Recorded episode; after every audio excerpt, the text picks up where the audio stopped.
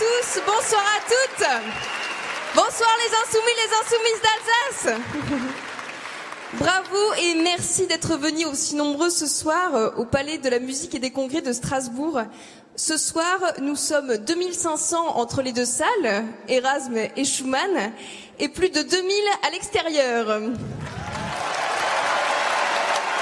Beaucoup sont Beaucoup sont restés dehors, euh, dans le froid, sur le parvis. Je leur adresse un salut fraternel au nom de tous. Salut les insoumis C'est historique ici ce soir. Merci à tous pour cette force, cette énergie qui fait l'esprit de la campagne de Jean-Luc Mélenchon, que nous sommes très heureux d'accueillir ici ce soir à Strasbourg. Notre campagne se porte très bien. Nous sommes arrivés à plus de 248 000 soutiens citoyens. C'est beaucoup, c'est beaucoup, mais ce n'est jamais assez. Alors parlez-en autour de vous, à votre entourage, à vos amis, à votre famille, et incitez-les à aller signer sur le site jln2017.fr. Euh, nous, l'objectif serait 300 000 soutiens citoyens. Mais ce soir, euh, nous remercions tous les groupes d'appui. Tout d'abord, euh, en France, nous sommes à plus de 2200 groupes d'appui en France et dans le monde. Et particulièrement ce soir, ceux d'Alsace. Ils sont plus de 50 actuellement et au fil de la campagne, de nouveaux groupes se créent, tous les jours. Et merci aussi à nos amis vosgiens présents dans la salle ce soir.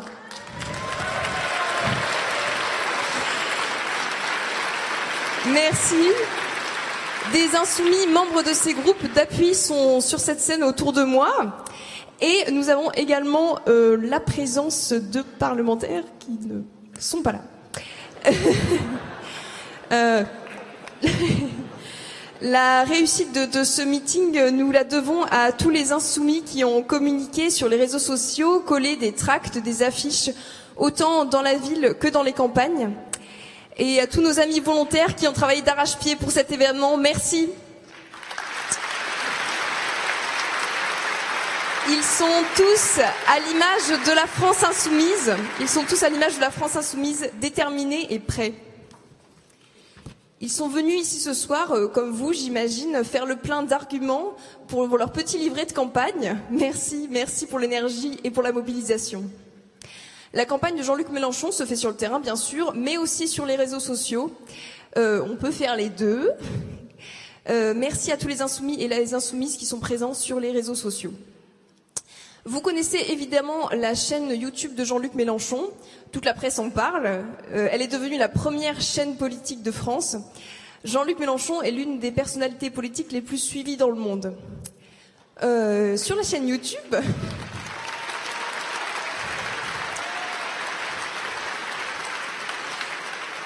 Sur la chaîne YouTube, vous retrouverez évidemment l'émission hebdomadaire, La Revue de la Semaine, dans laquelle Jean-Luc revient sur l'actualité et commente euh, des sujets qui ne sont pas toujours abordés dans les médias classiques. Vous y trouverez également la nouvelle émission Esprit de campagne, dont le prochain numéro sortira ce dimanche et sera consacré au chiffrage du programme. Je vous invite donc à nous suivre à partir de 14h30 et jusqu'à 20h donc sur la chaîne de Jean-Luc Mélenchon. Merci.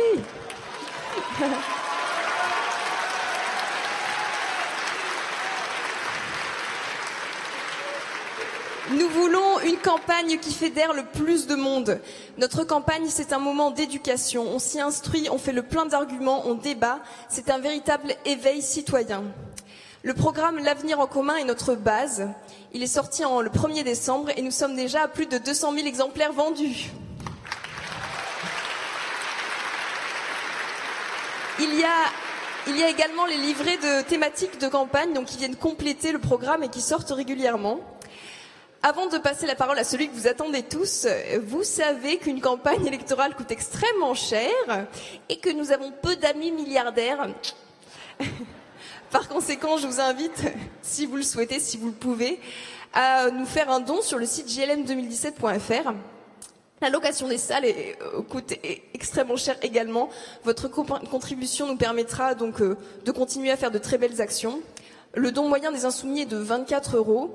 Euh, à la fin du meeting, des volontaires passeront pour recueillir vos dons si vous souhaitez participer. Et maintenant, je vous laisse avec celui que vous attendez tous, Monsieur Jean-Luc Mélenchon.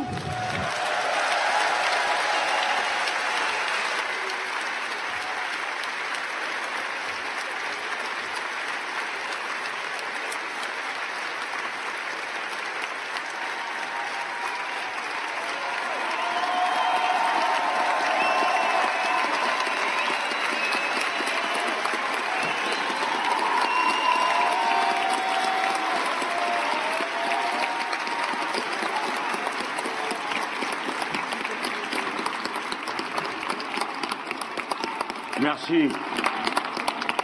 D'être là et si patient. Alors, maintenant, moi, je crée un genre nouveau, vous savez, le discours par séquence. Me voilà dehors à attraper froid avec vous et après, je vais aller parler avec une voix tout enrouée. Bon, on verra si vous serez encore là tout à l'heure. Ce que je sais, c'est que, une fois de plus, par votre nombre, votre enthousiasme, la diversité de vos âges et des lieux d'où vous venez, de vos professions, vous faites une démonstration. Oh, je sais bien, il n'y a pas ici que des gens convaincus. Il y a des gens qui viennent aux nouvelles, qui viennent voir, se renseigner, qui ont en eux cette curiosité qui fait la citoyenneté. Avant de prendre une décision, on aime savoir, entendre, comparer, discuter, aller chercher soi-même de la bouche du cheval les arguments sur lesquels on va pouvoir ensuite réfléchir. Mais Beaucoup d'entre vous font davantage, sans être peut-être encore totalement acquis à l'idée qu'ils voteront le moment venu avec le mouvement à la France insoumise. Néanmoins, ils savent que nos rassemblements signifient quelque chose.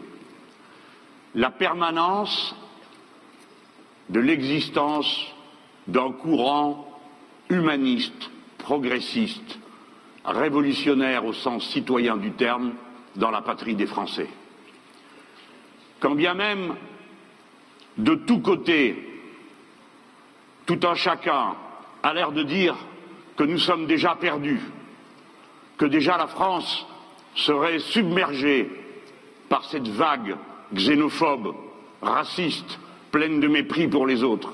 Ce n'est pas vrai. Et notre présence et notre combativité en attestent. En France, la flamme de la rébellion républicaine contre la haine et l'égoïsme est toujours là. Et c'est nous, elle a nos visages, elle a nos regards, et elle prend tout son sens dans le froid où vous restez rassemblés. Voilà ce que nous sommes en train de faire. À moi de vous dire de nouveau qu'il est urgent et important que chacun d'entre vous rentre bien en lui-même et réfléchisse à ce qu'il va faire. Si vous faites le choix de la révolution citoyenne à laquelle je vous appelle, alors vous devez savoir que votre travail ne consiste pas à me transférer la totalité de la charge en espérant que depuis le haut, je vienne changer ce qui ne peut plus être changé de cette manière-là, tant la crise est profonde, morale, civique, financière, sociale, écologique. On ne peut renverser la table qu'en s'y mettant tous, partout où nous sommes, non seulement dès maintenant en convaincant, mais ensuite, si vous m'élisez, au moment où il s'agira d'exercer le pouvoir. Ce pouvoir devra être exercé par les millions de Françaises et de Français qui auront à connaître du contenu du programme que je défends et à le mettre en œuvre eux-mêmes là où ils sont, car on ne peut réussir sans cette contribution de masse.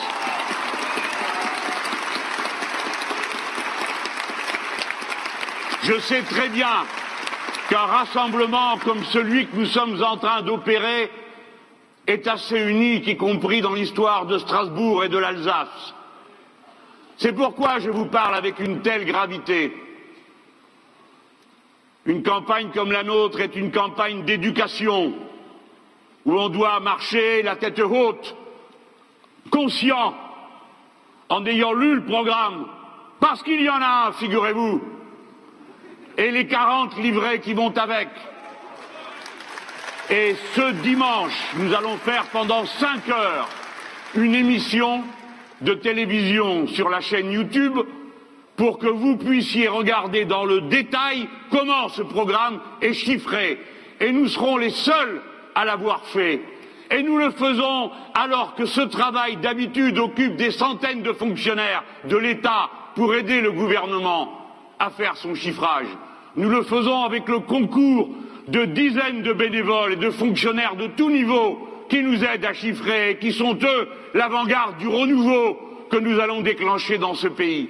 Mais vous tous, chacun d'entre vous, vous saurez comment nous allons nous y prendre. Et quand on vous dira combien ça coûte, puisque certains ont pour unique horizon intellectuel combien ça coûte, qui ne se demandent jamais combien coûte le malheur, combien coûte l'ignorance, combien coûte la maladie, combien coûte la situation de handicap, mais qui sans cesse vous marchandent chacun de vos petits bonheurs, à ce moment-là, vous serez fiers de pouvoir dire, si tu veux le savoir, t'as qu'à aller voir. Parce que nous sommes aussi capables de vous dire comment nous allons nous y prendre. Les très intelligents qui ont précipité ce pays dans la situation dans laquelle il est, maintenant vont devoir peut-être baisser les yeux en voyant que le grand nombre a été capable non seulement de produire ce programme, mais en plus de savoir à quel prix il le réalisera. Voilà ce que nous sommes en train de faire construire une force consciente. Et c'est parce que nous sommes une force consciente que vous ne vous laissez pas disperser, halluciner, égayer, fasciner, abrutir par les champignons hallucinogènes qui poussent à intervalles réguliers, à condition qu'on les gonfle beaucoup à l'hélium des sondages et des unes de journaux répétées. Une force consciente et c'est pourquoi notre parole est si importante à chaque étape. La campagne électorale se déroule dans un contexte.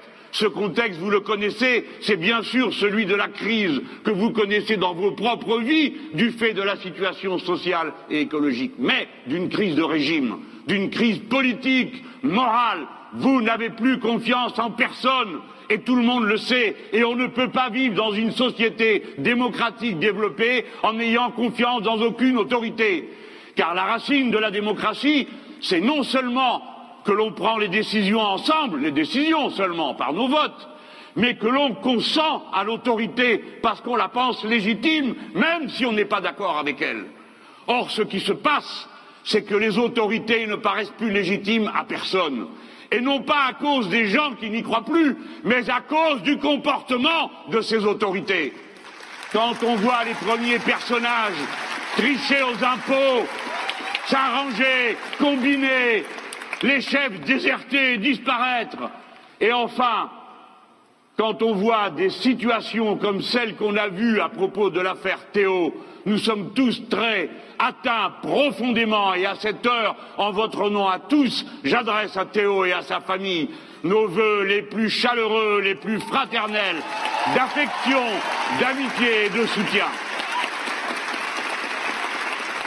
Je n'aime pas beaucoup qu'on me parle sur le ton sur lequel on me parle et on m'écrit lorsque je mets en cause le comportement barbare, inacceptable de ceux qui, dont c'était l'honneur de porter l'uniforme et de représenter l'autorité légitime de la République, l'ont souillé, l'ont souillé devant la patrie et devant leurs propres collègues.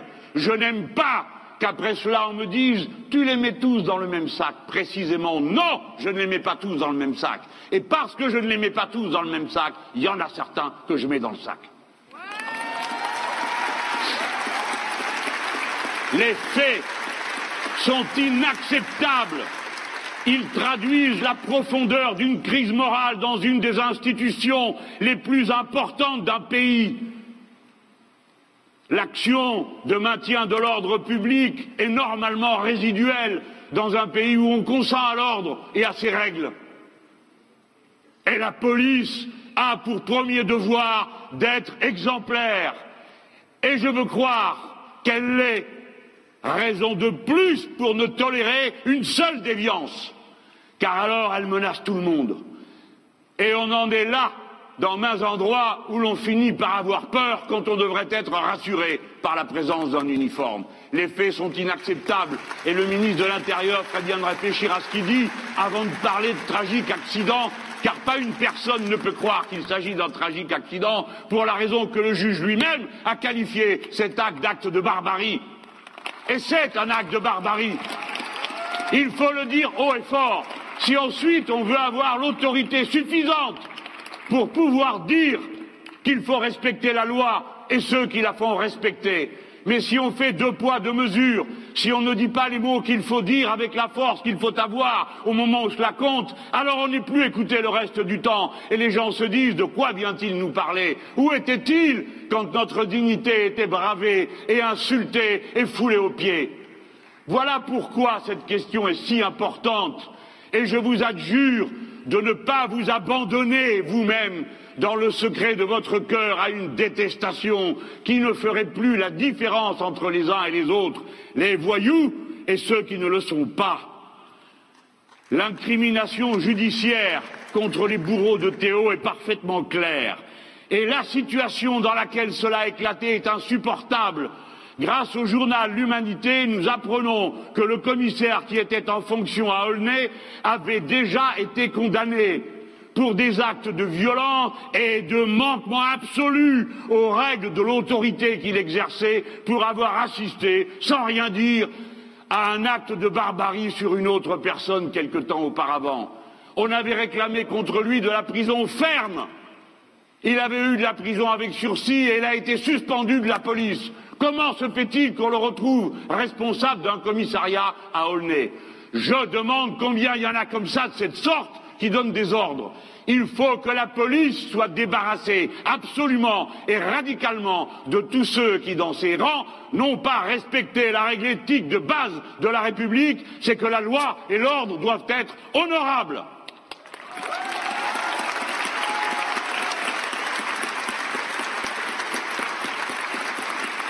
Je déplore que dans cette circonstance, alors que l'événement dont nous parlons a eu lieu le 2 février, on n'ait rien trouvé de mieux à faire le 8 février que d'étendre les conditions de la légitime défense permettant aux policiers d'ouvrir le feu dans des conditions plus souples. La loi permet déjà la, la, légitime défense. Et dans le cas des policiers qui ont une tâche particulière, comme les militaires, il existe un accord pour considérer que les circonstances exceptionnelles peuvent justifier des comportements exceptionnels. Il n'y a donc aucun besoin d'en rajouter.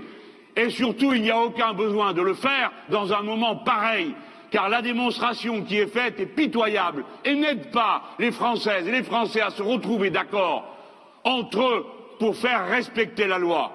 Non, ce ne sont pas des bonnes manières. Il existe une ambiance insupportable dont je veux croire qu'elle est provoquée non seulement par des éléments qui agissent pour des motifs qui n'ont rien à voir avec les tâches de police, mais qui sont des motifs idéologiques qui leur font considérer que la population de certains quartiers est par vocation suspecte et que certaines personnes, du fait de la couleur de leur peau, sont par vocation suspectes. C'est intolérable.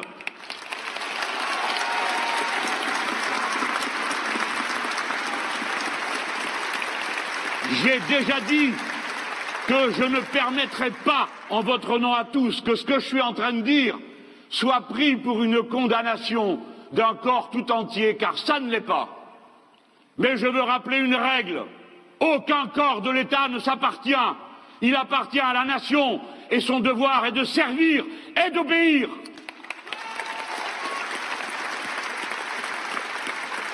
J'ai vu que M. Fillon propose comme réponse à cette situation que d'aucuns, dans une irresponsabilité totale, ont entretenu en surlignant par des images de violence des rassemblements qui souvent au départ ne le sont nullement, comme ce fut le cas à Bobigny la semaine dernière, où pendant deux heures des jeunes gens de toutes conditions et de toute opinion se sont exprimés avec des points de vue somme toute différents, mais tous également intéressants parce que rendant compte de la maturité intellectuelle de tous ces jeunes gens, dans les conditions dans lesquelles ils se trouvent placés. Eh bien, vous n'en avez pas entendu un mot, une virgule, un souffle sur vos chaînes de télévision. Oh, mais vous avez vu cette voiture qui brûlait, comme on vous l'a montré sous tous ses angles, pour stigmatiser d'un seul coup toute une population. Ces méthodes sont lamentables. Ce voyeurisme, ce goût du sensationnel nous conduit au chaos. Et ils sont tellement heureux quand ils trouvent d'autres cajots qui brûlent à pouvoir filmer et à pouvoir mettre à la une des journaux. Ce n'est pas vrai. Telle n'est pas la France. Telle n'est pas la France des quartiers. Telle n'est pas la jeunesse de notre pays. Et la minorité, parce qu'il en existe une partout, dans tous les milieux, qui tire profit des circonstances pour créer des désordres, ne repart représentative de la douleur que ressent en profondeur chacun d'entre nous, quel que soit son âge, devant un gâchis pareil. Une démocratie fonctionne parce qu'on consent à l'ordre. Elle ne, peut pas fonctionner si on ne consent qu'à la force. Et pour qu'on consente à l'ordre, encore une fois, il faut qu'on se sente lié à lui, qu'on y ait un intérêt collectif, que l'on ait du respect mutuel. Et c'est tout cela qui est détruit. Et c'est pourquoi j'en parle avec une telle force. J'ai vu que M. Fillon, comme réponse à cette situation, veut mettre la majorité pénale à 16 ans. Bon, je sais, dès qu'on parle de Fillon, tout le monde a envie de rigoler. Parce qu'on ne le voit pas donner la moindre leçon de morale à qui que ce soit, il est plus crédible. Mais enfin, il faut bien en parler, c'est lui leur candidat. Moi, je ne propose pas qu'on mette la majorité pénale à 16 ans. Je pense qu'à 16 ans, il y a des conditions particulières du développement de la personne et de sa psychologie qui fait qu'un jeune de 16 ans doit être traité sur le plan judiciaire dans des conditions différentes de celles d'un adulte. Et par conséquent, c'est une mentalité rétrograde et barbare de se figurer que d'infliger des châtiments de cette nature va corriger qui que ce soit. Cependant, s'il faut faire quelque chose à 16 ans, oui, j'ai une proposition et je veux la refaire devant vous. C'est qu'on donne le droit de vote à 16 ans. Et je vous demande d'y réfléchir. C'est la manière d'étendre sans cesse la démocratie un peu plus loin. Je vais vous dire qu'en Autriche, ils se trouvent assez contents d'avoir étendu la majorité jusqu'à 16 ans parce que c'est la jeunesse du pays qui a empêché que ce pays bascule dans l'extrême droite. Et à 16 ans, on a le droit d'exercer l'autorité parentale, car il arrive qu'à 16 ans, on soit jeune mère ou jeune père de famille. Et à 16 ans, si l'on travaille, on a le droit de voter dans les élections professionnelles. Alors, si à 16 ans, on est assez mûr pour savoir ce qui est bon pour un petit, alors on est assez mûr pour savoir ce qui est bon pour la société.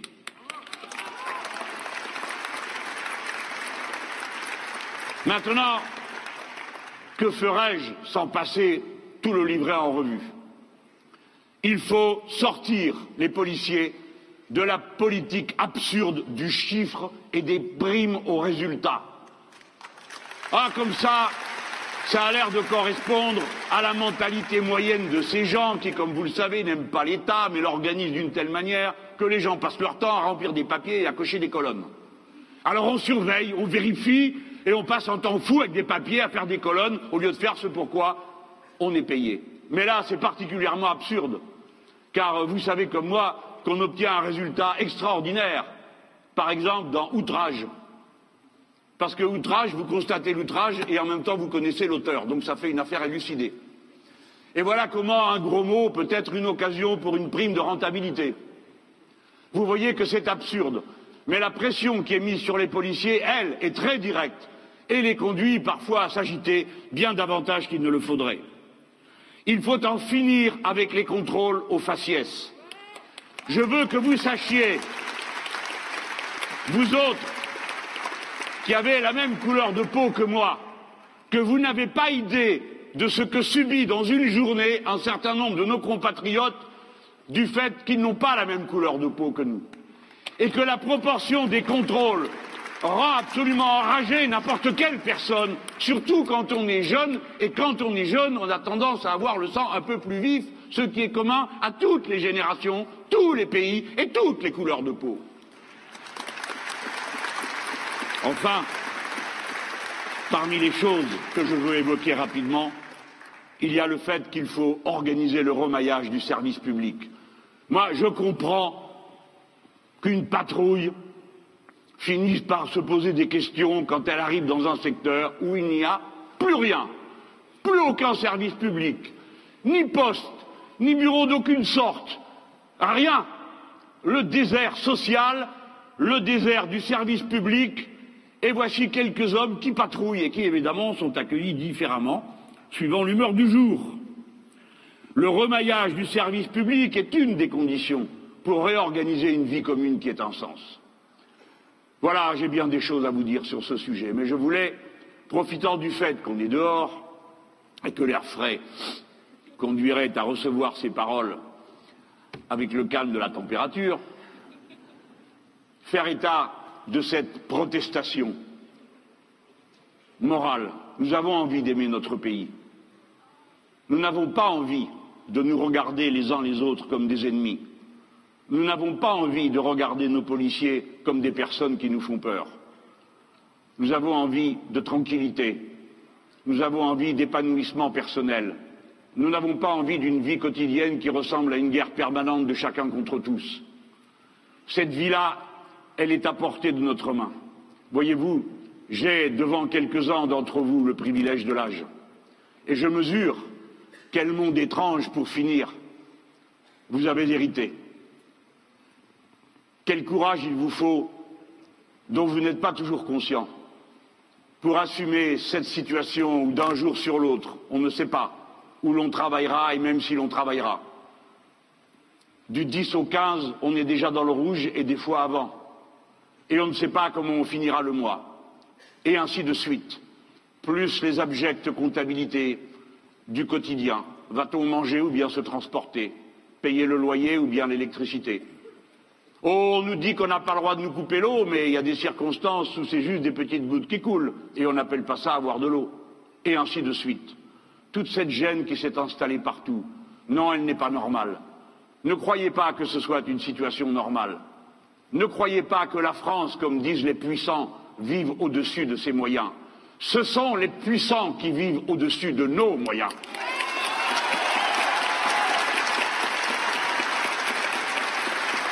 Un partage plus juste, un respect plus grand permettrait sans aucune difficulté une société meilleure.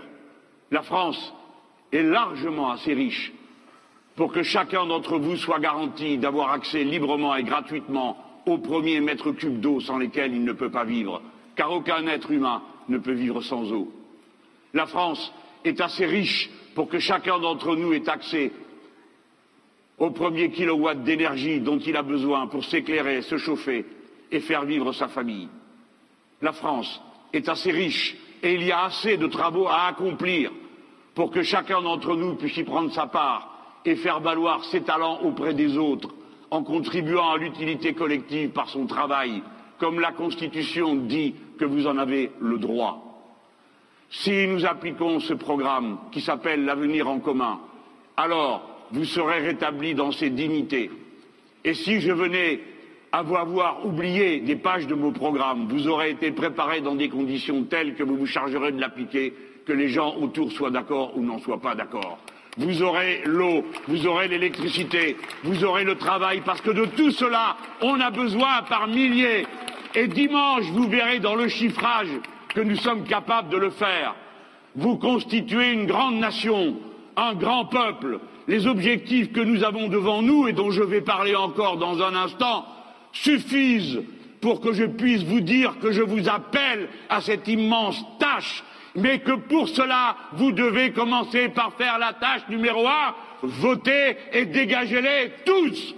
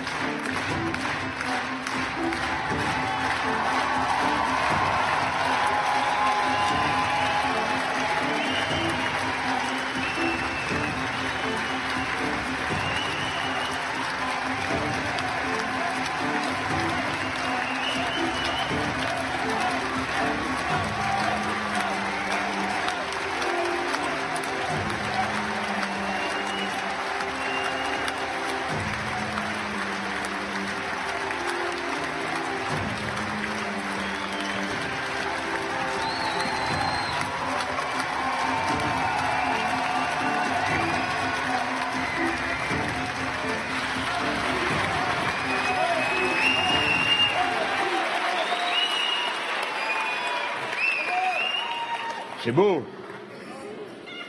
Ah, il faut pas que je me mélange dans mes papiers. Et voilà, tiens, ça, je vais pas le dire. Ça va? C'est plus chaud ici que dehors. Hein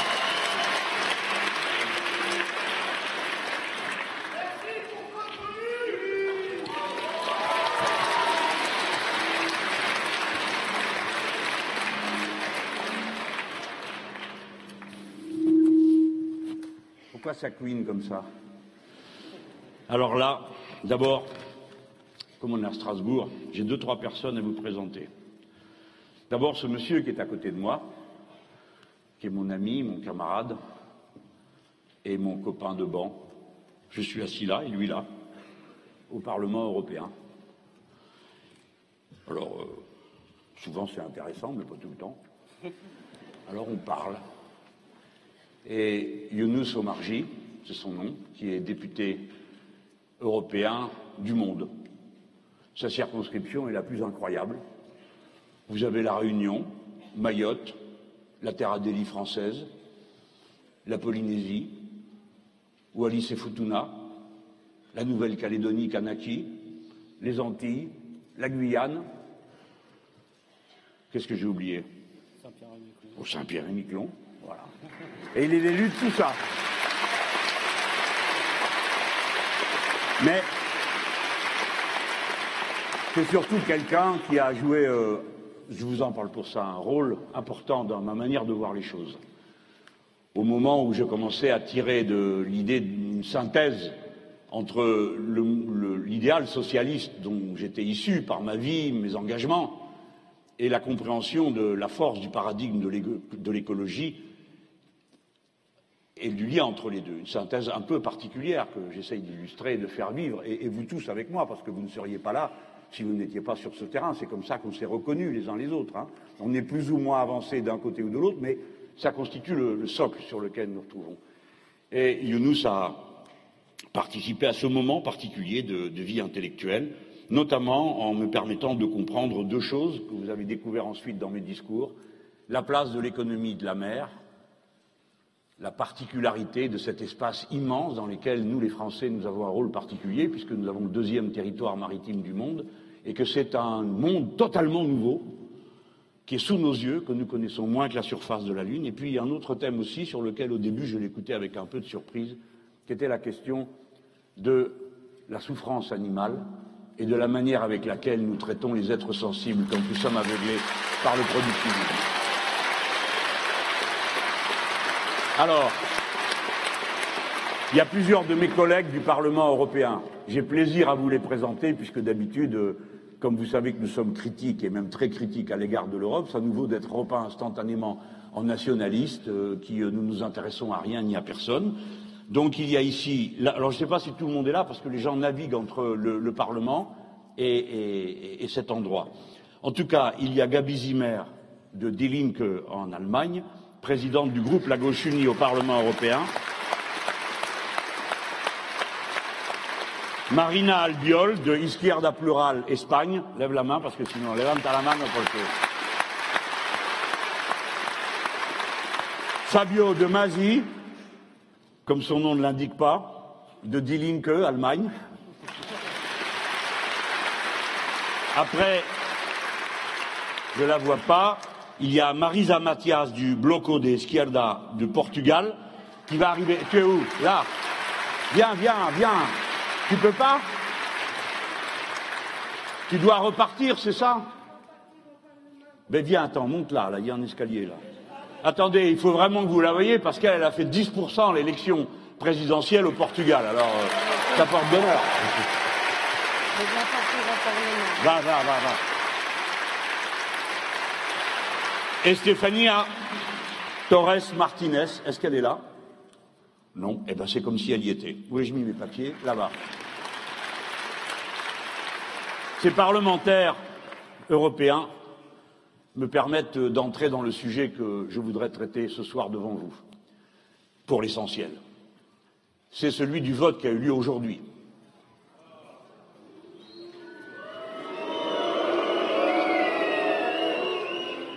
Le vote sur le traité de libre-échange avec le Canada que l'on appelle le CETA, C-E-T-A.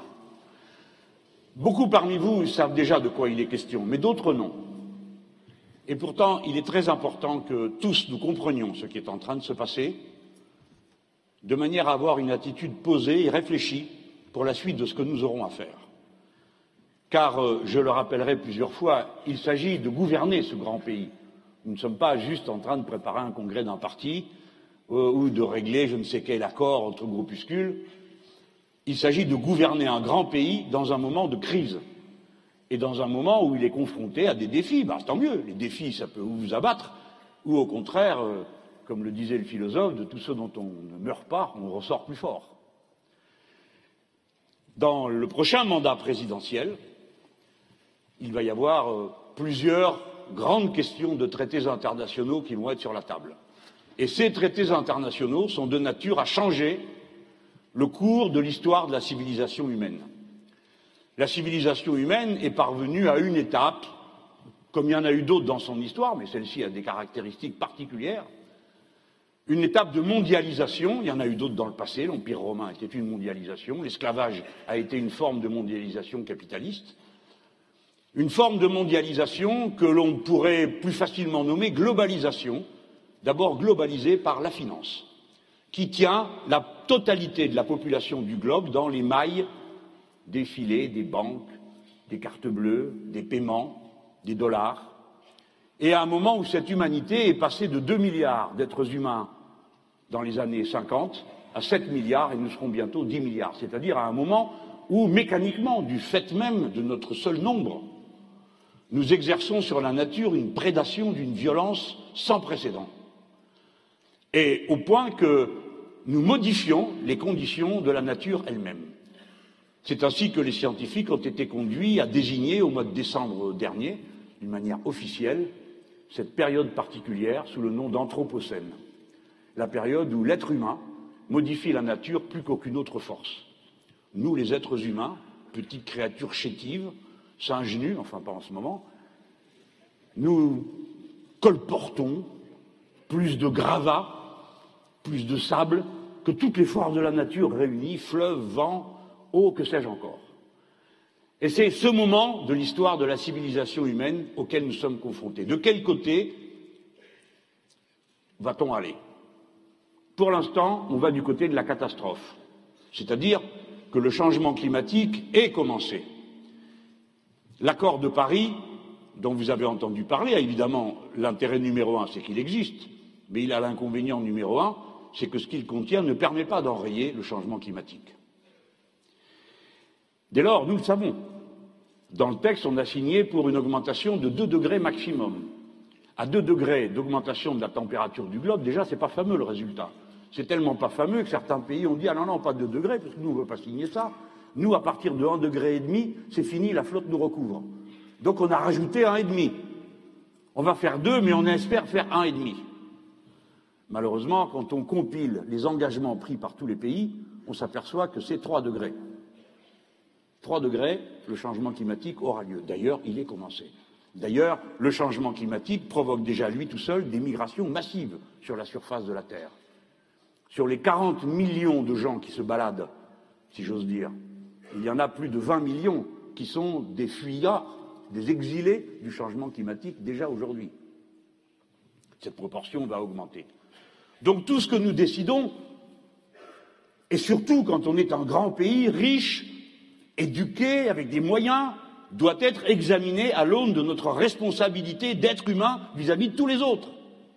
Quand on ne peut pas faire autrement, on peut admettre que les gens se disent bah écoutez, nous d'abord, on s'occupe de survivre, mais ce n'est pas notre cas. Nous, si nous avons des conditions de survie, c'est pour des raisons sociales que vous connaissez, qui est que notre pays est fabuleusement riche, mais que la richesse y est partagée d'une manière fabuleusement inégale. Pour autant, nous sommes capables de prendre des décisions qui changent notre manière de produire, d'échanger. Nous sommes capables parce que nous avons les gens pour le faire, qui savent tout faire dans ce pays, compte tenu de leur niveau d'éducation. Nous avons les machines. Nous avons l'aptitude, la patience, le temps, l'argent, nous avons tout. Donc nous, les Français, nous devons avoir une attitude plus responsable, à proportion de notre puissance et de notre richesse. Ce qui vaut pour nous vaut pour tous les engagements que nous prenons. Quand nous prenons un engagement, quand bien même nous serait-il très favorable, nous devons nous demander s'il est globalement favorable pour l'humanité tout entière. Quand arrive un accord de libre-échange, comme le CETA, eh bien, la première des choses qu'on fait, on regarde s'il est profitable du point de vue de l'intérêt général humain. Mais avant d'entrer dans cet aspect particulier, je veux venir sur un point de philosophie politique que nous devons mettre en partage. On vous dira sans cesse que le libre-échange est une méthode merveilleuse pour développer le commerce.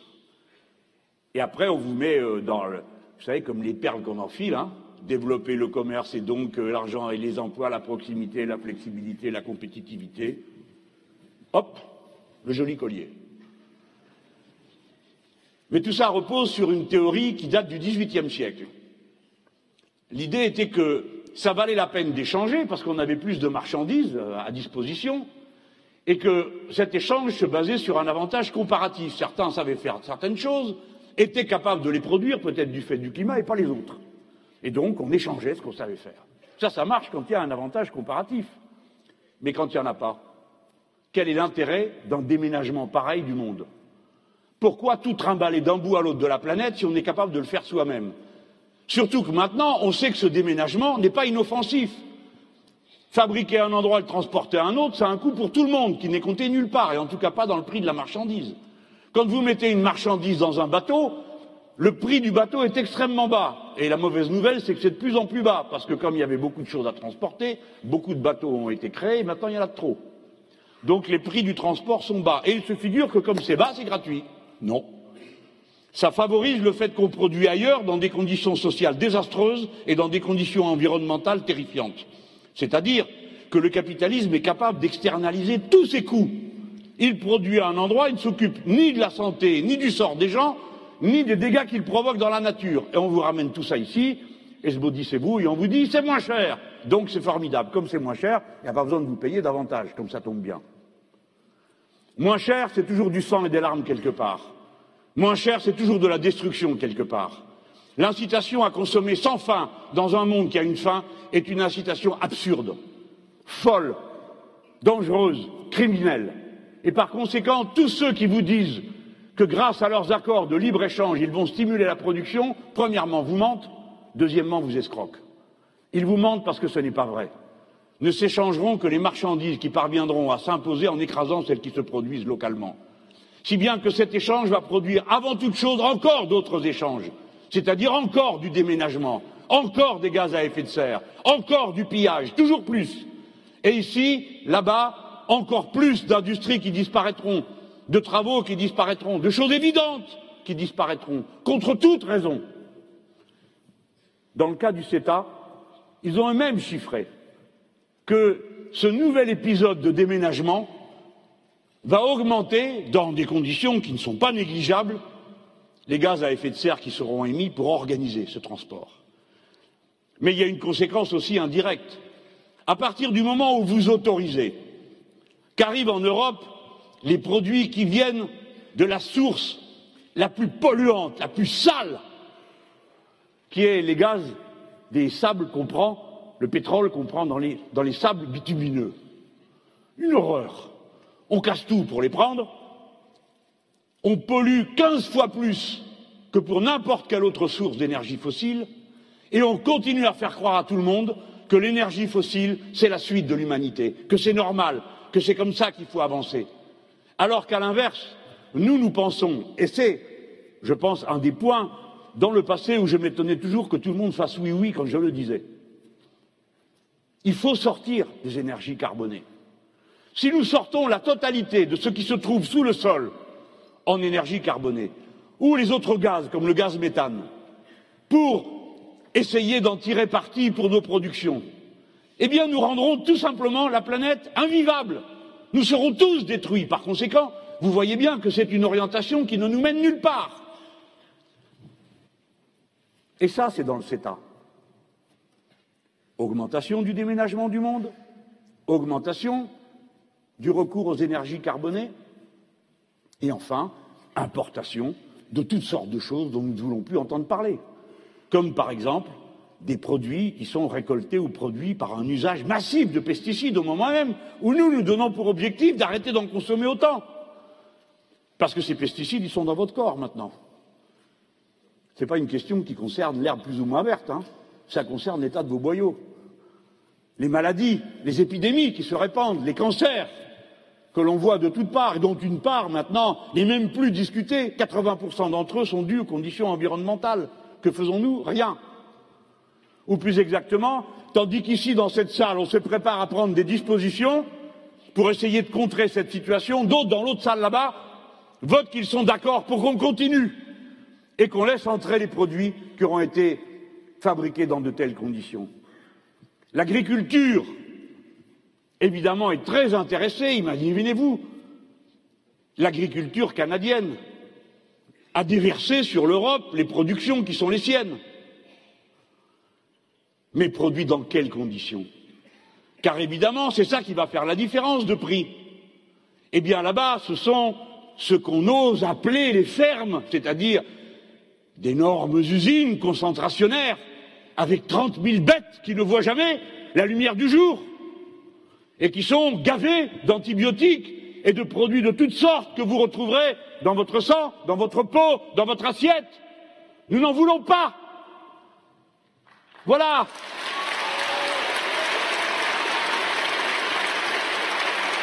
Voilà ce que ça veut dire. Et comment vont-ils faire? Regardez-les, avec leur mine toujours joyeux, pétaradant d'enthousiasme, à l'idée de toutes ces marchandises qui vont et qui viennent. Et on vous dit, mais non, la viande, il n'y en aura pas tant. Mais si, 16% du total de la viande consommée dans les morceaux qui vont être distribués, mis en vente en Europe. J'ai vu ça, ça me consterne. Qu'est-ce que ça va donner comme résultat? Ben Évidemment, quand vous verrez arriver de la viande à bas prix, ceux qui en produisent ici dans des conditions bio, qu'est-ce que le bio? Le bio, ça demande du temps. Il faut plus de monde. Je dis ça aussi pour ceux qui pensent que le travail va disparaître. La quantité totale de travail tend à baisser. Depuis 1870, la quantité de travail nécessaire a diminué de moitié pour produire des richesses trente fois plus nombreuses, à condition qu'on accepte l'idée que ce sont bien des richesses qu'on produit et pas des saloperies. Mais, pour autant, du travail, il y en a besoin partout, excusez cette petite parenthèse que je fais, mais à bas l'illusion technocratique. L'autre jour, je parlais avec des gens qui s'organisent parce qu'ils sont en situation de handicap. Il faut voir ce qu'on ose leur proposer. Alors on leur propose des tracés lumineux dans la maison, des boutons d'alerte, des caméras de surveillance. Oh Et les êtres humains, c'est où là-dedans? Quel genre de vie vous faites? Non Pour s'occuper des petits, il faut des êtres humains. Surtout si vous ne voulez pas les planter devant la télé, pour qu'ils se tiennent tranquilles, parce que ce sont des milliers d'interactions humaines dont ils ont besoin pour se construire en tant que personnes humaines. Sinon, ils ne se construisent pas. Et vous avez des gamins tout petits à la crèche ou je ne sais pas où, et ils sont des violents pas possibles. Les gens qui sont là disent mais qu'est-ce qui leur prend? Ils sont enragés. Les parents ne font pas le travail, mais pas du tout. C'est pas comme ça que ça se présente. C'est parce qu'ils ont été privés de ces relations, de ces interactions. Il y a un chercheur qui a fait le compte. Il a dit entre le moment où je sors de chez moi et le moment où j'arrive au boulot, il y a 400 manières différentes de dire bonjour aux gens que je croise. Suivant que c'est le gars qui conduit le bus, la personne que tu croises, celui que tu connais, celui que tu connais pas, celui à qui t'achètes le journal, celui que tu rencontres pour la première fois, l'autre que tu as déjà vu la veille, etc., etc. Bref, la présence humaine fabrique, produit la nécessité d'un travail humain. Donc du travail, il y en a. Et puis, le travail que vous faites en moi à un endroit, tant mieux. Parce que si la peine humaine est soulagée par des machines à un endroit, tant mieux. Personne ne rêve d'aller passer sa journée à mettre des boulons au même endroit, à une cadence de plus en plus rapide. Tant mieux si c'est la machine qui le fait. Tant mieux si c'est elle qui porte la charge le corps ne sera pas brisé et l'esprit qui va avec non plus. mais autant de temps pour faire d'autres tâches, plus humaines, plus riches en contenu humain. C'est ça qui nous apporte. Bref, le travail qui sera fait en moins à la chaîne, c'est pas ça qui va donner comme résultat que le pâtissier a moins de travail. Le travail que ne fera pas le plombier, non, ça c'est pas une bonne comparaison parce que quand on en trouve un, on l'attache à la cave pour le retrouver le lendemain. Le travail qui ne sera pas fait par l'un, ça ne veut pas dire qu'il va être fait par l'autre. Les qualifications sont là. Bon, j'ai fait un détour. Mais vous allez voir, il ne m'emmène pas si loin que ça. Si vous voulez qu'un accord commercial ne tue pas tout ça, alors vous devez empêcher la déshumanisation à l'autre bout du monde. Si vous acceptez qu'on mette trente mille bêtes enfermées dans les conditions que j'ai décrites il y a un instant, au prix de cette ignoble barbarie que va signifier leurs conditions pendant toute leur durée de vie, alors vous devez vous attendre à ce que disparaissent ici des paysans dont les produits seront remplacés par ceux qui auront été produits dans des conditions pareilles. Vous êtes donc concernés sous tous les aspects. Tout travail déqualifié ou mal payé ou maltraité que vous acceptez à un bout de l'univers vous revient en pleine figure. Et là, ils s'en cachent même pas. Ils vous le disent à l'avance. Bon, nous sommes un drôle de peuple.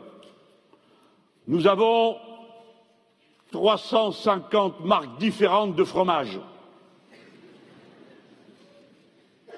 On les mérite.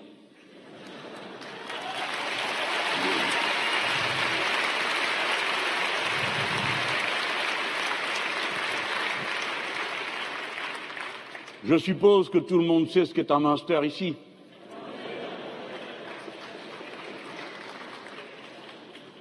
Et un comté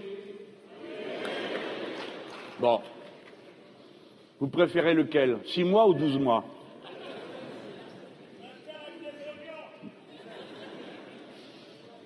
Eh bien, voici ce qui va vous arriver. Vous allez pouvoir bientôt manger du Munster du Canada.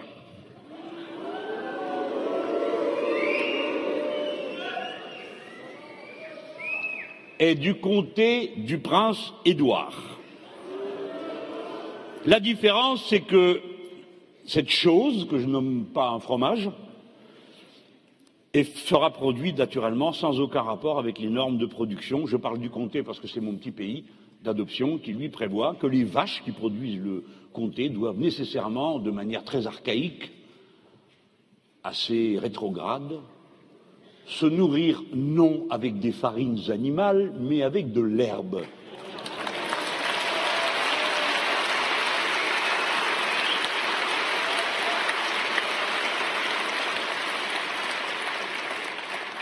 J'essaye de vous le raconter d'une manière plaisante, parce que sinon, après, vous allez faire des cauchemars toute la nuit à propos du CETA. Mais c'est ça que ça veut dire. C'est toutes ces choses qui disparaissent, l'une après l'autre, écrasées par un système de marchandises à bas prix qui arrive, submerge tout, et au total, sur quelque chose comme euh, je ne sais combien de milliers de marques de produits, à peine 173 verront leur appellation reconnus et respectés. C'est-à-dire que sur 4500 ou 4600, je cherche mon papier, où est-ce qu'ils me l'ont caché? Eh bien, il n'y en a que 173, ça j'en suis certain, dont l'appellation d'origine sera respectée et donc les conditions qui vont avec. Je suppose qu'il y a ici des gens qui aiment le vin. Ah, mais attendez, ne prenez pas ça à la rigolade, je vous prie il y a deux choses qui signalent l'existence d'une civilisation. Les impôts, parce que vous donnez de l'argent à quelqu'un que vous ne connaissez pas, qui vous jure que c'est pour votre bien, et vous avez confiance. Enfin, ça dépend qui c'est qui le prend. Hein. Et puis, la deuxième chose, c'est le vin. Ça, c'est connu pour ça. Parce que pour qu'il y ait du bon vin, il faut qu'il ait le temps de mûrir. Et pour qu'il ait le temps de mûrir, il faut que le pays soit en paix. Et pour que le pays soit en paix, ça veut dire qu'il est bien géré. C'est ce qu'on disait autrefois. Eh bien, il en va de même du vin. Nous sommes en train de mettre le doigt dans un engrenage, vous en pensez ce que vous voulez, mais pensez aux millions de gens derrière qui seront privés de ces petits bonheurs de l'existence qui sont absolument irracontables. Pourquoi nous préférons manger du comté de comté que du comté de Prince Édouard Et pourquoi nous aimons ces petites choses tendres et belles et que nous sommes capables d'en discuter pendant des heures, nous autres les Français, qui sommes le seul peuple au monde qui est capable de passer un repas entier à discuter de ce qu'il a mangé la veille, ce qu'il va manger le lendemain, en faisant des commentaires sur ce qu'il est en train d'absorber. Mais ça, ça c'est de la politique, cette douceur de l'existence, ce goût pour des choses simples, infinitésimales, sur lesquelles on a tellement de mal à mettre des mots pour dire la beauté qu'ils contiennent, la suavité qu'ils nous introduisent dans le corps et dans l'esprit. C'est tout ça qui est en cause dans des accords de cette nature. Ne croyez pas que ça ne soit pas de la politique. Tout ce qui est humain est de la politique. Tout ce qui organise nos rapports, tout ce qui concerne les objets est de la politique. Parce que les objets, les choses que nous absorbons, introduisent en nous leur mode d'emploi, comme il en va de n'importe quel objet qu'on utilise. Et cette période si étrange dans laquelle nous vivons, c'est le système qui est entré dans nos corps, qui maîtrise nos papilles, qui décide de ce que nous trouvons beau ou non, qui fait que nous sommes tous devenus assez irresponsables pour ne pas manger une pomme qui n'a pas la bonne forme, pour jeter une tomate qui n'a pas la bonne couleur, et ainsi de suite, comportements qui font qu'on jette le 40% de la production agricole de notre vieux continent juste parce qu'il n'a pas la tête qui est suffisante pour être vendu au prix prévu.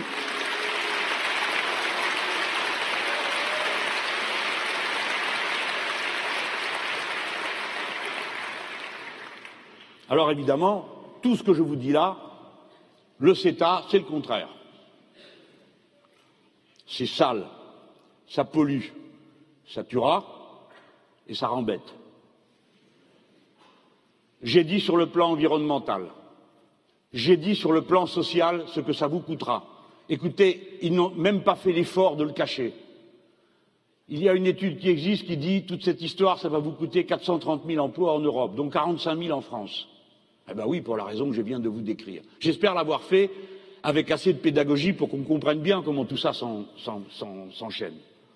La conclusion que j'en ai tirée pour nous, évidemment, on doit sortir des énergies carbonées. Évidemment qu'on doit aussi sortir du nucléaire. On fait les deux en même temps. Faut pas perdre de temps, les gens. Faut pas perdre de temps, faut le décider. On a déjà assez perdu de temps. Là, on vient de perdre dix ans avec deux types qui avaient dit qu'ils allaient voir qu'ils vont ce qu'on verrait, et à la fin on a vu qu'ils n'ont rien fait. On a perdu du temps. Il faut 20 à 25 ans pour arrêter tout ça. Ça ne va pas être en appuyant sur un bouton. Il faut donc faire monter en puissance d'autres sources d'énergie. Vous comprenez pourquoi le CETA est une incitation à la flemme, à l'abandon, à rien faire, puisqu'il y aurait encore des énergies carbonées en quantité suffisante pour qu'on continue à tout détruire et tout polluer. Il faut donc stopper avec ces échanges parce que nous ne voulons pas de ces énergies carbonées, parce que nous ne voulons plus de ces productions qui aggravent les effets de serre.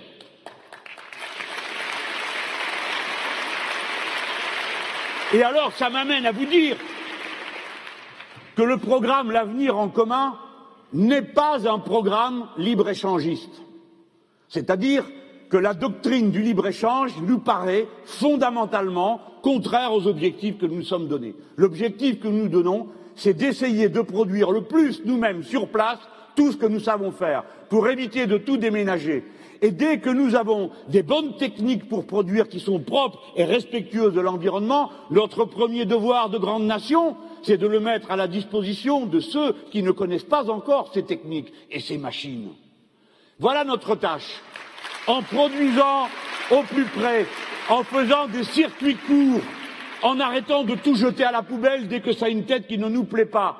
Nous serons économes du bien commun de l'humanité, mais en même temps, nous deviendrons plus malins, plus capables de produire dans de meilleures conditions et donc de partager les savoirs, en particulier quand on parle d'énergie. Car voyez-vous, la capacité que nous aurions à passer, et nous l'avons, à 100% d'énergie renouvelable. Oui, j'ai dit 100% d'énergie renouvelable, pas 80 ni 50 dans 100 ans, 100% et le plus vite possible. Pour le faire, Non seulement nous allons continuer avec les techniques que nous avons, nous allons en inventer d'autres, car nous en avons sous la main, mais nous allons pouvoir les mettre en partage. Car si nous n'aidons pas toute une série de pays à disposer d'énergie renouvelable dans des conditions supportables par la planète, que va-t-il se passer pour eux tous Comme ils sont des masses humaines immenses, ils vont se mettre en mouvement pour aller là où on peut vivre, car il ne faut jamais l'oublier, l'immigration est un exil forcé, c'est une condamnation, c'est un malheur.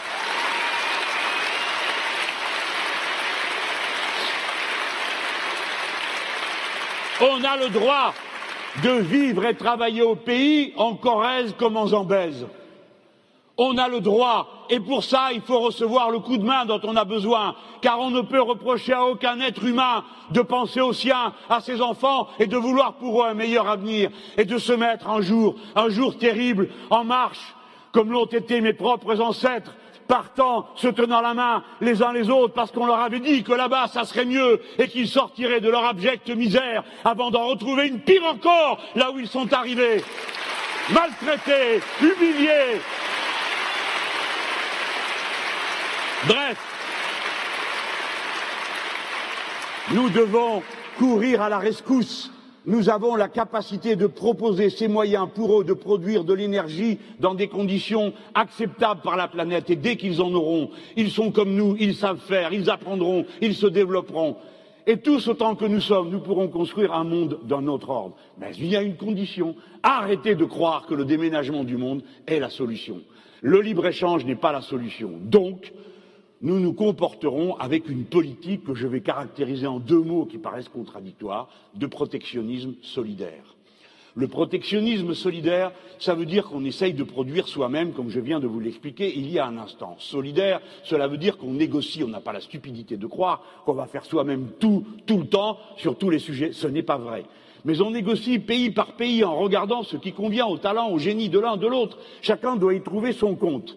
Et puis nous commencerons à rétablir une justice sociale et écologique.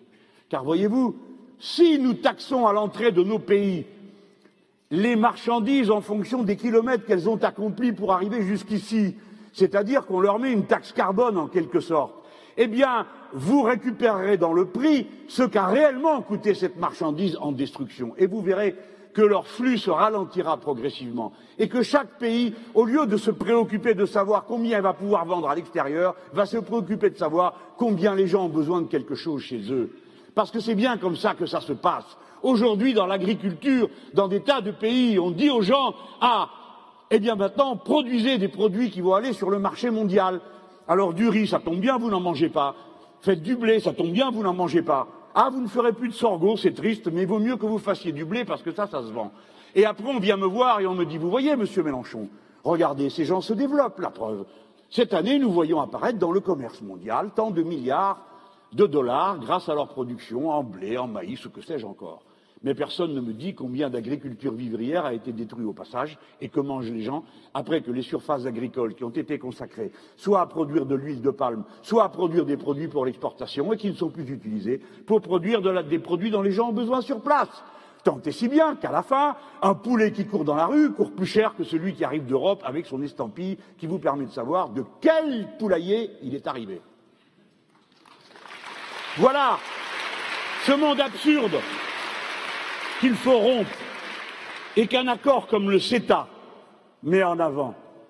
Ce matin, comment vous dire,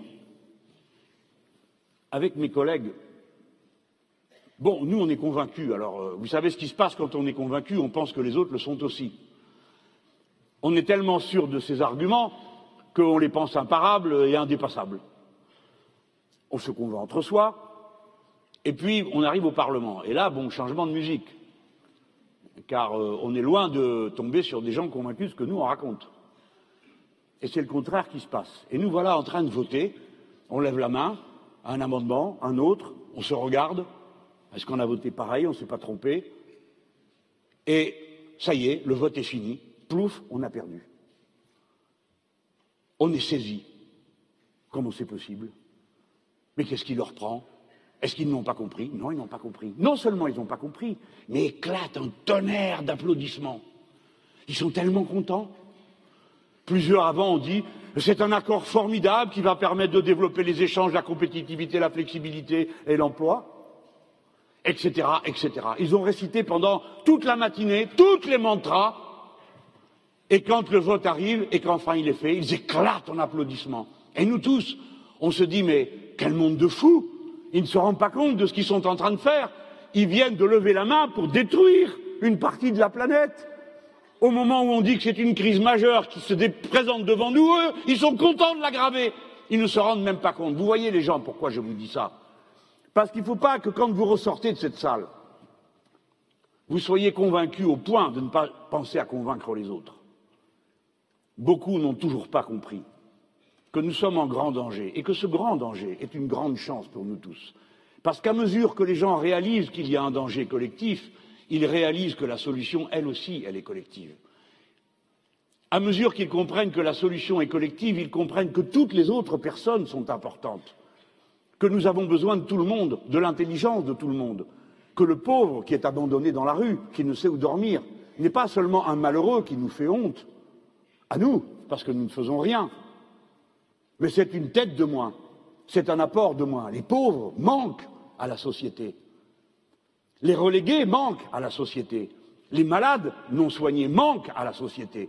Et soudain, quand on regarde le monde de cette manière, alors on s'aperçoit qu'on appartient à une même communauté humaine et que ce n'est pas si important que ça, la différence qui nous sépare par nos religions ou la couleur de notre peau ou, ou nos habitudes ethniques ou culturelles ou que sais-je encore que nous sommes fondamentalement semblables par nos besoins, nos aspirations humaines, et que donc ce n'est pas pour rien qu'on a dit que les êtres humains naissent et vivent libres et égaux en droit.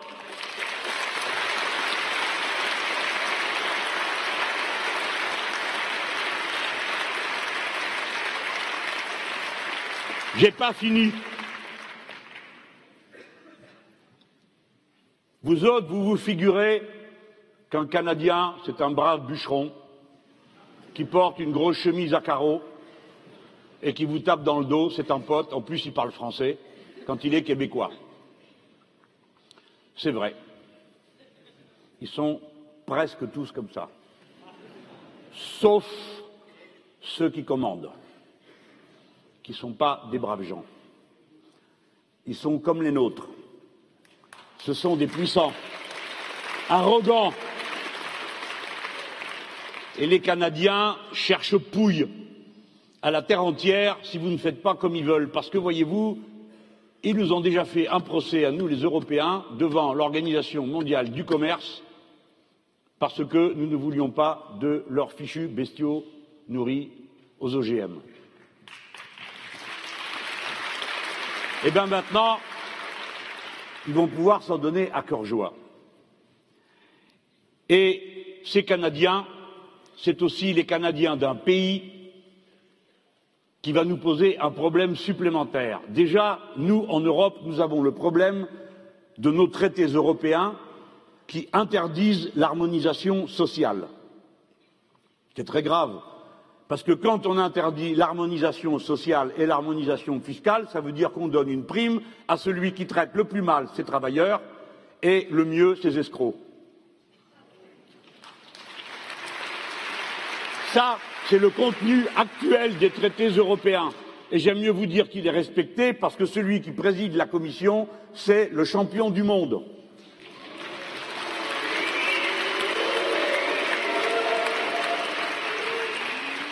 Et c'est pas la peine que je fasse un discours si vous savez déjà tout. Hein.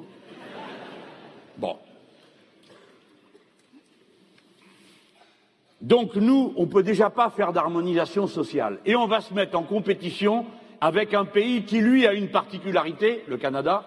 Il n'a pas signé la Convention de l'Organisation internationale du travail, qui permet, autorise, impose, exige, quand vous l'avez signé, qu'il y ait droit à des négociations collectives et à des accords d'entreprise et de branche. Donc, nous allons être à dépendre d'une compétition avec un droit coutumier dans lequel les travailleurs là-bas ont des droits juridiques inférieurs aux nôtres, même si je ne dis pas en ce moment que les travailleurs canadiens ne soient pas capables de faire valoir leurs intérêts et de se défendre. Mais j'observe que nous allons aggraver la situation de dérégulation sociale comme modèle unique de comportement dans les pays qui vont échanger entre eux.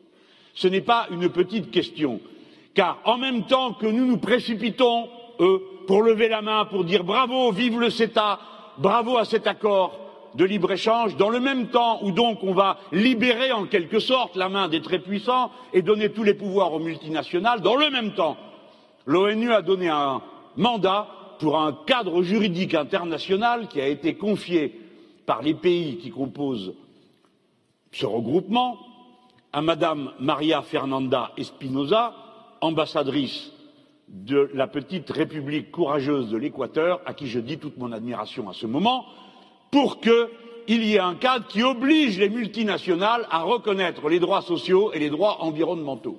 Autrement dit, nous sommes en pleine contradiction. D'un côté, on se prononce pour un cadre, c'est vrai du bout des lèvres, de l'ONU, et de l'autre, on fait exactement le contraire en organisant quelque chose qui s'appelle le CETA et qui vise à la dérégulation générale dans le monde. Les droits sociaux ne sont pas un supplément d'âme. Les droits sociaux sont la base sur laquelle on peut organiser une société civilisée. Sinon, vous organisez le choc de chacun contre tout le monde.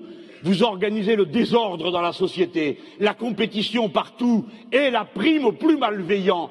Car quand vous avez une loi comme la loi El Khomri, qui organise ce fait qu'on peut rectifier dans chaque entreprise le code du travail, un peu comme si dans chaque rue on décidait du code de la route, il est évident qu'à partir de là, vous donnez la prime à celui qui traite le plus mal ses employés et que dans l'entreprise à côté, même si l'on est bienveillant, si l'on produit la même chose, alors on dira tout va bien, je ne peux pas faire autrement, il faut que je me mette au diapason et à la norme.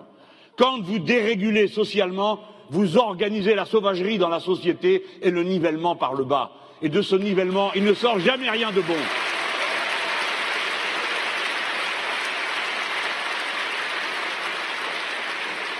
Je vous ai dit tout à l'heure comment nous allons organiser ce protectionnisme solidaire.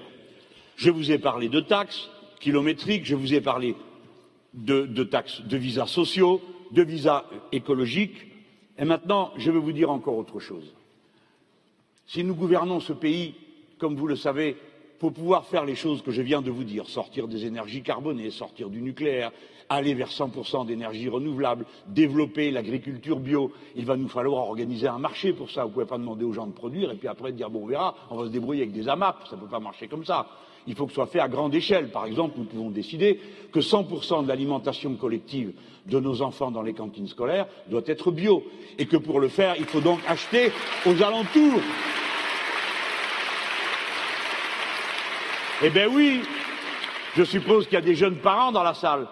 Eh bien vous pouvez applaudir, hein Parce que c'est où comme ça Où c'est la malbouffe Et après, vous avez le résultat que vous avez déjà sous les yeux. Nous avons dans notre pays une épidémie d'obésité qui ne s'explique par rien d'autre que par la malbouffe. Et combien d'autres épidémies de cette nature? Bon, vous voyez comment on crée un marché, comment on l'alimente, comment les 400 000 paysans de plus qu'il nous faut pour faire une agriculture bio, ce n'est pas les robots qui vont faire ça, hein, qui vont aller regarder les choses et faire ce qu'il y a à faire dans l'agriculture bio. Il va falloir donc que vous acceptiez de payer plus cher votre nourriture, donc de manger pour certains de manière plus raisonnable, peut-être, mais surtout il va falloir que pour pouvoir les payer plus cher, vous soyez vous-même payé plus cher. Et voilà la raison pour laquelle l'augmentation des salaires a toujours été une mesure écologiquement utile. Parce que c'est elle qui vous permet d'avoir un comportement écologiquement responsable. Mais vous avez compris que tout ça rentre dans un plan général. On ne peut pas additionner les mesures les unes derrière les autres dans un papier et puis ensuite dire on verra. Je suis frappé de voir la désinvolture qui existe dans cette campagne présidentielle. Nous sommes à 72 jours du premier tour. Et vous avez déjà, si jamais ils sont encore là jusqu'au bout, au moins trois ou quatre candidats qui n'ont aucun programme qui est mis sur la table dont on puisse discuter. Rien. Zéro.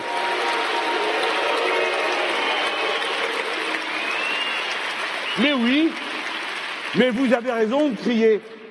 Mais quel genre de peuple croit-il que nous sommes? Alors, quoi Un troupeau à qui on jette des noms, des spectacles des hallucinogènes, et en voici un qui apparaît, et puis peut-être qu'il va disparaître, il revient, on peut discuter de rien, on ne sait pas ce qu'il propose, de temps à autre il ouvre la bouche, il ferait mieux de la fermer, et ainsi de suite. Mais où est le respect? Où est le respect qui nous est dû À vous tous, parce que c'est pas parce que vous êtes dans cette salle que vous êtes définitivement convaincus, j'espère que quand même beaucoup le sont, mais vous, vous êtes et vous restez des êtres libres, avec une conscience libre. Non, c'est très mal élevé de dire Mélenchon président. On dit résistance. Bon, ça veut dire, je vous en prie, écoutez-moi, ça veut dire qu'à tout moment, nous allons nous comporter comme des êtres rationnels, qui réfléchissent à ce qui est bon, non pas pour eux-mêmes, mais pour le pays, n'est-ce pas? Nous avons donc le droit à avoir ces précisions, cet échange, cette capacité de juger, de comparer. Bon, moi je ne suis pas peu fier, je vous le dis. On a bien fait de démarrer tôt. On a bien fait de recueillir ces milliers d'amendements à la base que nous avons proposé, qui était le programme de la fois d'avant, qu'on a largement modifié. Et puis il y a eu ces colloques, et puis il y a eu cette convention à Lille, et maintenant il y a ces livrets. À tout moment, moi je ne vous demande pas de me trouver sympathique, je ne le suis pas tant que ça. Je ne vous demande pas de m'attribuer je ne sais quelle vertu christique dont je me sens totalement exempt et à laquelle je ne suis pas candidat. Mais oui, je vous demande, mes chers compatriotes, lisez le programme, faites-vous votre idée et regardez la méthode avec laquelle nous allons réaliser les choses. Je vous demande de regarder comment les choses s'enchaînent les unes avec les autres, comment on passe du chapitre de la répartition des richesses qui montre comment on va donner la priorité à l'investissement et au salaire plutôt qu'à la distribution des dividendes parce que les dividendes ne servent à rien et retournent dans la sphère financière qui ne produit rien pour personne. Voilà pourquoi nous le faisons. Pas comme je l'ai lu bêtement parce que nous serions le camp des jaloux qui regardent ceux qui ont beaucoup avec envie, mais ne nous font même pas envie. C'est pas le sujet.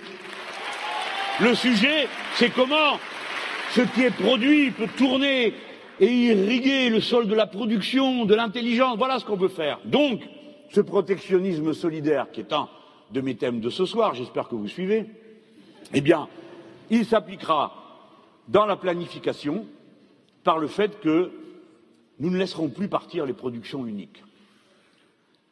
Ça va plus loin que ce que j'ai dit tout à l'heure. Ce n'est pas seulement taxer ce qui rentre, c'est empêcher d'être détruit ce qui est là. Une année, je me souviens, je suis allé à une usine qui s'appelle la Célanaise. C'était dans le bassin de Lac. Vous savez, autrefois, il y avait là une réserve de gaz extraordinaire, la seule qu'il ait jamais eue en France, de cette dimension. Le gaz a été terminé, mais il y avait toutes sortes d'industries chimiques qui avaient été construites dans le temps et qui continuaient à fonctionner. On avait là la seule usine d'acide acétique de notre pays. Et l'acide acétique, c'est une des bases de la chimie. Ne me demandez pas comment, je ne sais pas, je ne suis pas chimiste. Mais on me l'a dit, je le crois. Comme ce sont les ouvriers qui me l'ont dit, ils m'ont dit voilà, on ne peut rien faire sans acide acétique. Bon, très bien. Alors je dis bon, alors s'ils vont fermer, où est-ce qu'on va le faire venir euh, Dans notre pays d'Europe? Non, non, d'aucun pays d'Europe. Non, non, il n'y en a plus. Ça vient de Chine et des États-Unis. Vous imaginez cette quantité d'acide acétique qui se balade dans des camions, des bateaux, je ne sais pas quoi. De temps à autre, il doit s'en perdre. Cet immense gâchis. Eh bien, je pense que dans un cas comme celui-là, on a un pouvoir de réquisition et l'État doit jouer son rôle. Quand on a une production unique, l'État réquisitionne. Et quand il réquisitionne, souvent, il sauve l'entreprise. Hein. et suivez mon regard quand on pense à PSA aujourd'hui. Mais d'autres comme ça, je pourrais vous en citer. Kemoine, qui était la seule boîte qui produisait des conduits en PVC. Bon, même quand on n'est pas un grand ingénieur, on sait ce qu'est un conduit en PVC. Il y en a partout une sorte de plastique, vous voyez, qui est absolument indispensable aujourd'hui. Demain, on le fera avec autre chose, hein, des algues ou des choses de cette nature, parce qu'on est capable de faire du plastique avec des algues. Mais en attendant, cette boîte, c'est ça qu'il faisait. C'est vrai pour STX, pour fabriquer des bateaux. Ne croyez pas qu'on se passera de bateaux. Mais si vous vendez votre chantier aux Italiens et que l'Italien qui lui-même a un chantier en Chine, ça coûte moins cher de produire, qu'est-ce que vous croyez qu'il va faire? Il va prendre les commandes et fermer le chantier. Voilà ce qu'il va faire. Et vous, quand vous passerez derrière et que vous direz, cher président Mélenchon, vous nous aviez dit que nous allons être autonomes et que nous allons produire nos propres bateaux pour transporter ce dont nous avons besoin et qui sont d'intérêt stratégique. Eh bien, je ne pourrai les produire nulle part parce que nous n'aurons plus les chantiers et nous n'aurons plus la capacité de le produire. Voilà encore un chantier qui est unique et qu'il faudra réquisitionner. De même, quand vous avez Ecopla, vous en avez peut-être entendu parler, c'est les gens c'était en reste d'une immense chose qui s'appelait Péchinet, pour ceux qu'on connu ici. Hein. Faisait de l'aluminium. Alors pour faire de l'aluminium, j'aime mieux vous dire qu'on a eu la main assez rude à l'endroit où on allait chercher la bauxite. Hein. Enfin, bon, passons, oublions. En attendant, on a dépecé tout ça. C'est parti en petits morceaux. Et à la fin, il restait par-ci, par-là des petites entreprises qui étaient le résultat de cet ex-immense empire. Et voilà comment, quand vous avez des petites barquettes en aluminium chez vous, vous ne le savez pas, ou vous mettez dedans la chose que vous avez achetée pour manger, eh bien, cette barquette, elle vient d'une seule et unique boîte dans ce pays qui s'appelle Ecopla. C'est la seule qui fabrique ça. Eh bien, Ecopla, elle a subi le sort que subissent toutes les entreprises qui, tout d'un coup, deviennent appétissantes pour les fonds de pension, qui regardent d'abord les murs, le sol, l'ensoleillement, et qui se disent tout ça, je peux le vendre tant, c'est-à-dire assez. Une fois que j'aurai pompé toute la trésorerie, foutu tout le monde dehors, il en restera encore assez. Voilà ce qui est arrivé à Ecopla. Et le tribunal de commerce a donné raison à un Italien qui est venu acheter les trois, quatre machines qu'il y avait là, foutu tout le monde dehors, et avec ces machines payer quoi J'ai vous pris la dette sociale de l'entreprise qui résultait du licenciement des gens qui étaient là. Voilà ce monde absurde, alors qu'il suffisait de réquisitionner, on avait les clients, on avait la capacité de production. Ce que je veux vous dire, c'est que nous avons la possibilité de réquisitionner et que nous avons les moyens financiers de le faire par la Caisse des dépôts et consignations, par la Banque française d'investissement. Ne croyez pas une seconde que nous soyons sans moyens. Ce n'est pas vrai. Quand on vous dit qu'il n'y en a pas, on vous ment. De la même manière, quand je vous dis que 100 milliards à trouver pour remettre en route la machine productive du pays, et en particulier la machine à substituer des productions écologiques à des productions qui ne le sont pas, ce n'est pas une difficulté de trouver ces 100 milliards, et je peux vous redire ce soir comment je compte faire c'est que nous signerons la licence bancaire de la Banque française d'investissement, qui ira voir le banquier central européen et qui lui dira, cher monsieur, chaque mois, j'ai entendu dire que vous donnez 80 milliards aux banques privées pour qu'elles activent l'économie réelle. Et moi, là où je suis, je n'ai pas vu un seul euro activer quoi que ce soit. Par contre, j'ai vu comment la sphère financière s'agite sans cesse de cet argent qui arrive de la Banque centrale européenne, dans la banque privée, qui la remet dans le système financier international pour qu'il produise de l'argent. Et vous, vous n'envoyez pas la couleur. Vous savez combien ça fait? 80 milliards que vous commencez à vous endormir en ce moment-là? 60 millions de SMIC tous les mois distribués par la Banque centrale européenne. Donc, activer cette économie. Nous n'avons pas besoin d'un traité de libre-échange aussi catastrophique que le CETA pour activer l'économie de notre pays. Nous savons faire, nous savons organiser, nous savons par quel bout nous allons commencer. Tout ça, c'est dans le programme. C'est pour ça que je tiens tant à ce que vous le lisiez. Ce n'est pas ma personne le héros de cette élection présidentielle. C'est une idée construite dans le temps par des milliers de gens et dont vous allez avoir à réaliser. Sur le CETA, vous inquiétez pas, c'est bientôt fini. Le pire du pire. Je vous ai dit tout à l'heure quel drôle de monde. Ces gens applaudissaient. Ils étaient tellement contents. Et dans ce traité, figurez-vous qu'il y a une chose que je crois maintenant beaucoup d'entre vous connaissent.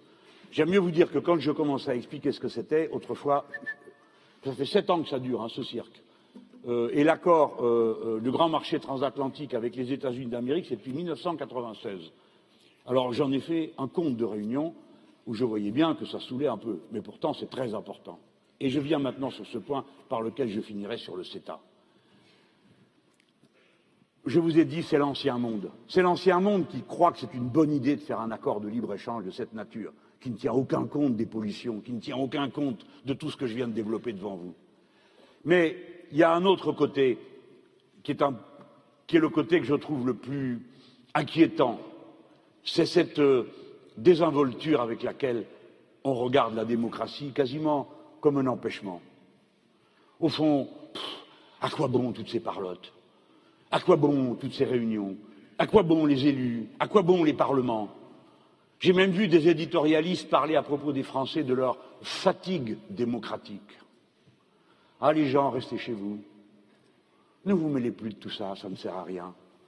Et puis, en même temps qu'on s'en désintéresse, que la masse se retire de la scène politique, s'avancent des personnes qui viennent avec leurs règles toutes faites et qui ont réduit à misère, comme vous l'avez vu, un pays démocratique comme la Grèce qui a été saigné à blanc, sans aucune raison parce que, comme vous le savez comme moi, personne ne paiera jamais la dette grecque. C'est impossible. C'est impossible.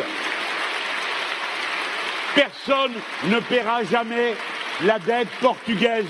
Personne ne paiera jamais la dette espagnole. Et la dette française non plus, parce qu'une masse pareille n'est plus payable. Et malgré tout, pour faire vivre un ordre illusoire, ils vont sans cesse à des mesures de plus en plus violentes et de plus en plus brutales. Ne vous avais-je pas dit, mes amis qui sont ici les plus proches, qu'Alexis Tsipras a fait une énorme erreur de céder quand il a cru à la bonne foi de ses interlocuteurs des gouvernements conservateurs allemands et du gouvernement social-démocrate français. C'est une erreur. Céder un jour sur un seul point, c'est tout céder. Il ne faut jamais céder, même un mètre.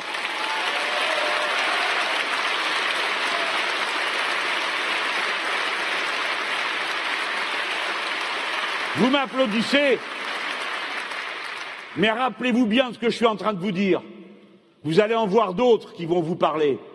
Regardez-les bien et demandez-vous s'ils vont céder ou pas, parce que c'est le critère.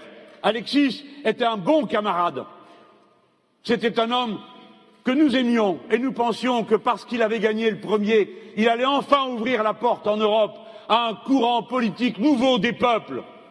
Il a composé, il a accepté de s'enfermer 18 heures avec 17 personnes qui attendaient de lui régler son compte. Et quand il est sorti, la situation était pire que quand il est entré. Je vous parle très sérieusement en vous disant il ne faut pas céder. Vous êtes un grand peuple. Nous sommes la deuxième nation du vieux continent. Nous avons les moyens de résister, de dire c'est terminé cette comédie. Il y a des moyens techniques simples de régler la question de la dette après l'avoir examinée avec un comité, comme ils l'ont fait en Grèce sous l'autorité de la présidente de l'Assemblée nationale, d'examiner le contenu de cette dette. Et après, c'est très facile ce qu'il y a à faire. Il faut transformer tout ça en une dette perpétuelle. Le banquier central ramasse tout, il met tout dans son coffre et personne n'en entend plus jamais parler. C'est ce qu'il a déjà commencé à faire, car 80% de la dette publique de la Grèce, par exemple, est aujourd'hui dans des mains publiques, soit le mécanisme européen de stabilité financière, soit la Banque centrale européenne qui encaisse des intérêts sur la Grèce. Autrement dit, il suffirait d'un jeu d'écriture pour que le peuple grec soit libéré, mais ils le maintiennent dans cette servitude pour que vous ayez peur, pour que vous vous taisiez, que vous acceptiez des normes injustes, pour que vous ayez peur et que des politiciens à la ramasse viennent vous dire nous on a sauvé le pays de l'état de la Grèce. J'ai parlé de désinvolture à l'égard de la démocratie. N'oubliez jamais que Chypre, qui voulait résister, a été assiégé et on lui a coupé l'accès à l'argent pour la faire céder. Un Parlement où il n'y avait pas une seule voix pour voter le mémorandum qui avait été proposé par la Commission européenne a été mis à genoux par le fait qu'il n'y avait plus d'argent dans les rues. La même chose a été faite à la Grèce. Ce sont des actes de violence inouïe. Eh bien, ces mêmes personnes inventent toujours des droits supérieurs à quelques possédants qui ont tous les droits par rapport à la masse de peuples entiers Qu'ont-ils mis dans le CETA N'importe quelle entreprise multinationale peut faire un procès à un État si une des lois qu'a voté cet État contrevient à des accords qu'auparavant il avait conclus avec cet État. Vous entendez? Ça veut non seulement dire que vous n'êtes plus libre de vos décisions législatives, que vous avez des compagnies qui peuvent obtenir des jugements absolument iniques, comme cette compagnie cigarettière qui a obtenu contre l'État d'Australie une punition parce que cet État avait fait une politique anti-tabac et ils ont dit Ah, mais vous nous avez privé de la vente de 10 millions de cigarettes, vous nous les devez. Parce que ce n'est pas ce qui était convenu d'abord. Et la même chose pour les gaz de schiste au Canada, et ainsi de suite. Ça, c'est dans l'accord CETA. Les multinationales ont acquis ce droit de disposer, d'aller contre un État et contre une loi. Un État, c'est vous. La loi, c'est nous. Et ça ne sert plus à rien de faire des lois si une seule entreprise peut avoir la possibilité de ruiner un pays parce que la loi ne lui convient pas. Et ne croyez pas une seule seconde qu'ils hésiteront à le faire. Ça, c'est dans CETA. Et ça, c'est dans le cas où ça se voit. Mais vous savez, j'ai bien vécu et vu beaucoup de choses. Je sais comment ça se passe quand vous allez prendre une décision. Quand vous allez prendre une décision, vous êtes entouré de toutes sortes de gens qui vous donnent des conseils. Eh bien, vous verrez les conseils qu'ils donneront. Ils diront Ah non, faites pas ça, proposez pas ça, parce que telle compagnie, qui est une multinationale, dont le budget est celui de plusieurs États dans le monde, c'est le cas aujourd'hui, va vous faire un procès. Ils vont mettre contre vous, contre votre décision, 200, 300 avocats. Ils y mettront les millions de dollars qu'il faut pour obtenir de vous que vous reculiez, parce que ça fera jurisprudence. Et si on vous fait reculer vous, on fera reculer tous les autres. C'est-à-dire qu'avant même que vous ayez pris la décision, le simple fait que vous ayez pensé à la prendre, vous aurez des gens autour de vous pour vous dire ne faites pas ça, vous allez ruiner le pays. Nous serons dans leurs mains. Ils décideront à notre place et les dirigeants politiques, qui ne sont pas souvent très courageux, le seront encore moins à l'avenir qu'ils le sont aujourd'hui. Et imaginez-vous que si on fait un sort pareil à des pays aussi puissants que la France ou que l'Allemagne, imaginez-vous ce que c'est que d'être le dirigeant d'un petit pays où vous avez donné petit par la taille ou par la population, et vous avez donné un droit de forage dans une forêt, et qu'ensuite une majorité dit c'est dégueulasse, ils sont en train de tout polluer, on ne le permettra pas. Comment vous résistez quand vous êtes deux ou trois millions d'habitants face à une multinationale dont le chiffre d'affaires est des dizaines de fois celui du budget de votre État? Ce sont les très puissants du monde qui vont devenir encore plus puissants parce qu'ils disposent pour eux seuls, à leur seul usage, en fonction de leurs seuls intérêts, de tribunaux d'exception qui sont à leur service. Voilà ce qu'il y a dans cet État. Voilà ce que vous devez refuser absolument.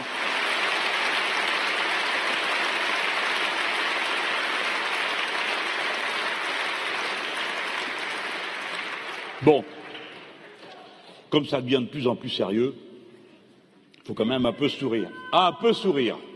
Oui, exactement. Révolution citoyenne. La révolution citoyenne, c'est ça que ça veut dire. Les citoyens reprennent le pouvoir. Aujourd'hui, le pouvoir est de plus en plus dans les mains des multinationales et des banques. L'idée est de renverser la situation pour que les citoyens aient le pouvoir. Voilà pourquoi ça s'appelle une révolution citoyenne, parce qu'on ne se paye pas de mots. Oui, on changera tout ce qu'il faut changer jusqu'à ce que les citoyennes et les citoyens aient tout le pouvoir. Bon. Alors, le CETA, qu'est-ce qu'ils en disent hmm Bon, je commence par M. Fillon. Non, mais j'ai du mal. Bon, c'est bon, quoi, c'est bon. Je vous en prie, je vous en prie. On peut dire ce qu'on veut maintenant, ce que je disais tout à l'heure, ça fait rire tout le monde, tout le monde se met à crier, on n'écoute même pas. Mais enfin bon, il est quand même le candidat de la droite. Il y, a, des gens qui vont voter pour lui. Puis ici, il y en a peut-être dans la salle qui sont tentés.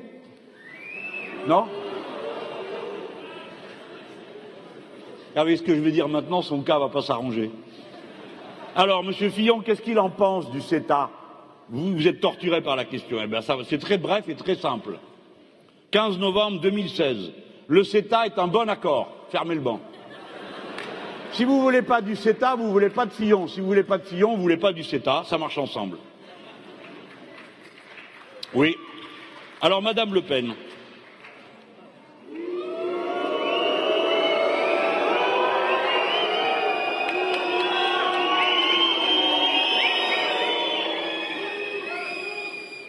C'est pas bien, je vais, encore être mal vu. Hein.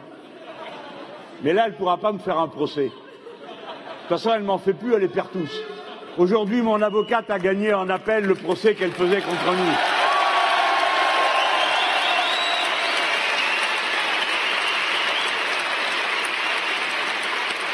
Alors, ce matin, dans l'hémicycle, elle s'est levée, elle a expliqué pourquoi elle était contre le CETA, tout ça. Bon, enfin, vous connaissez quoi. Mais alors, évidemment, il y a des ballots qui se disent Oh là là, comment on va faire Et dit comme nous. Alors, tout le monde est mal, on regarde ailleurs. Oh Du calme. Qui est-ce qui la prend au sérieux ici? Pas moi. Je vais vous prendre un autre exemple. Pourquoi on ne peut pas la croire? À un moment donné, elle disait Il faut sortir immédiatement de l'euro. Bon, c'est une idée politique. LCI, 12 janvier 2011. Êtes-vous pour la sortie de l'euro immédiate? Oui, je pense qu'il faut sortir de l'euro car de toute façon il va s'effondrer. Bon. 8 février 2016. Il n'a jamais été question de sortir immédiatement de l'euro.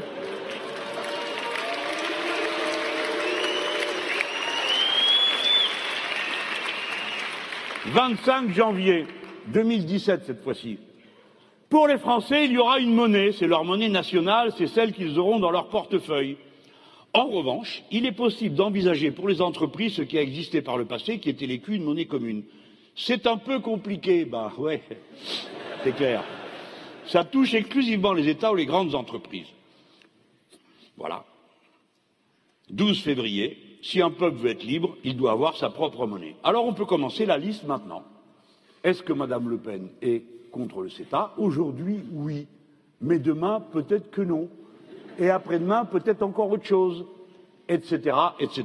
Donc, on ne la prend pas au sérieux et on ne croit certainement pas ce qu'elle dit, car ce qu'elle dit en général est faux.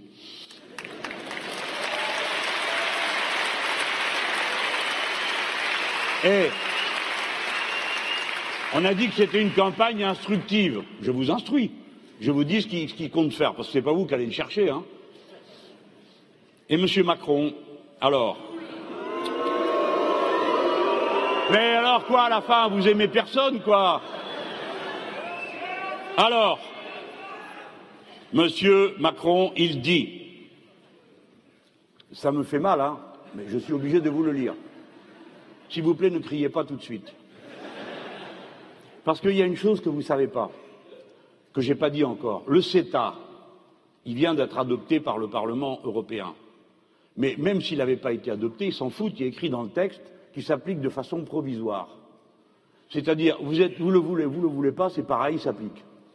Et après, provisoire, pendant que les 28 États discutent de savoir s'ils en veulent ou pas, ça s'applique provisoirement tout le temps qu'il faut.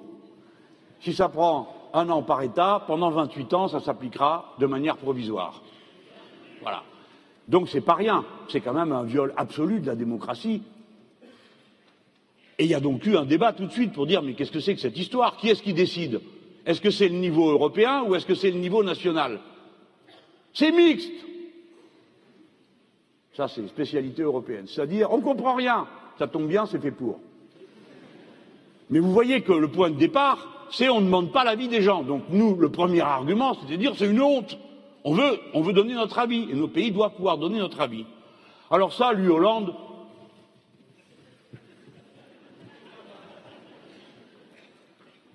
je crois qu'il s'en fout.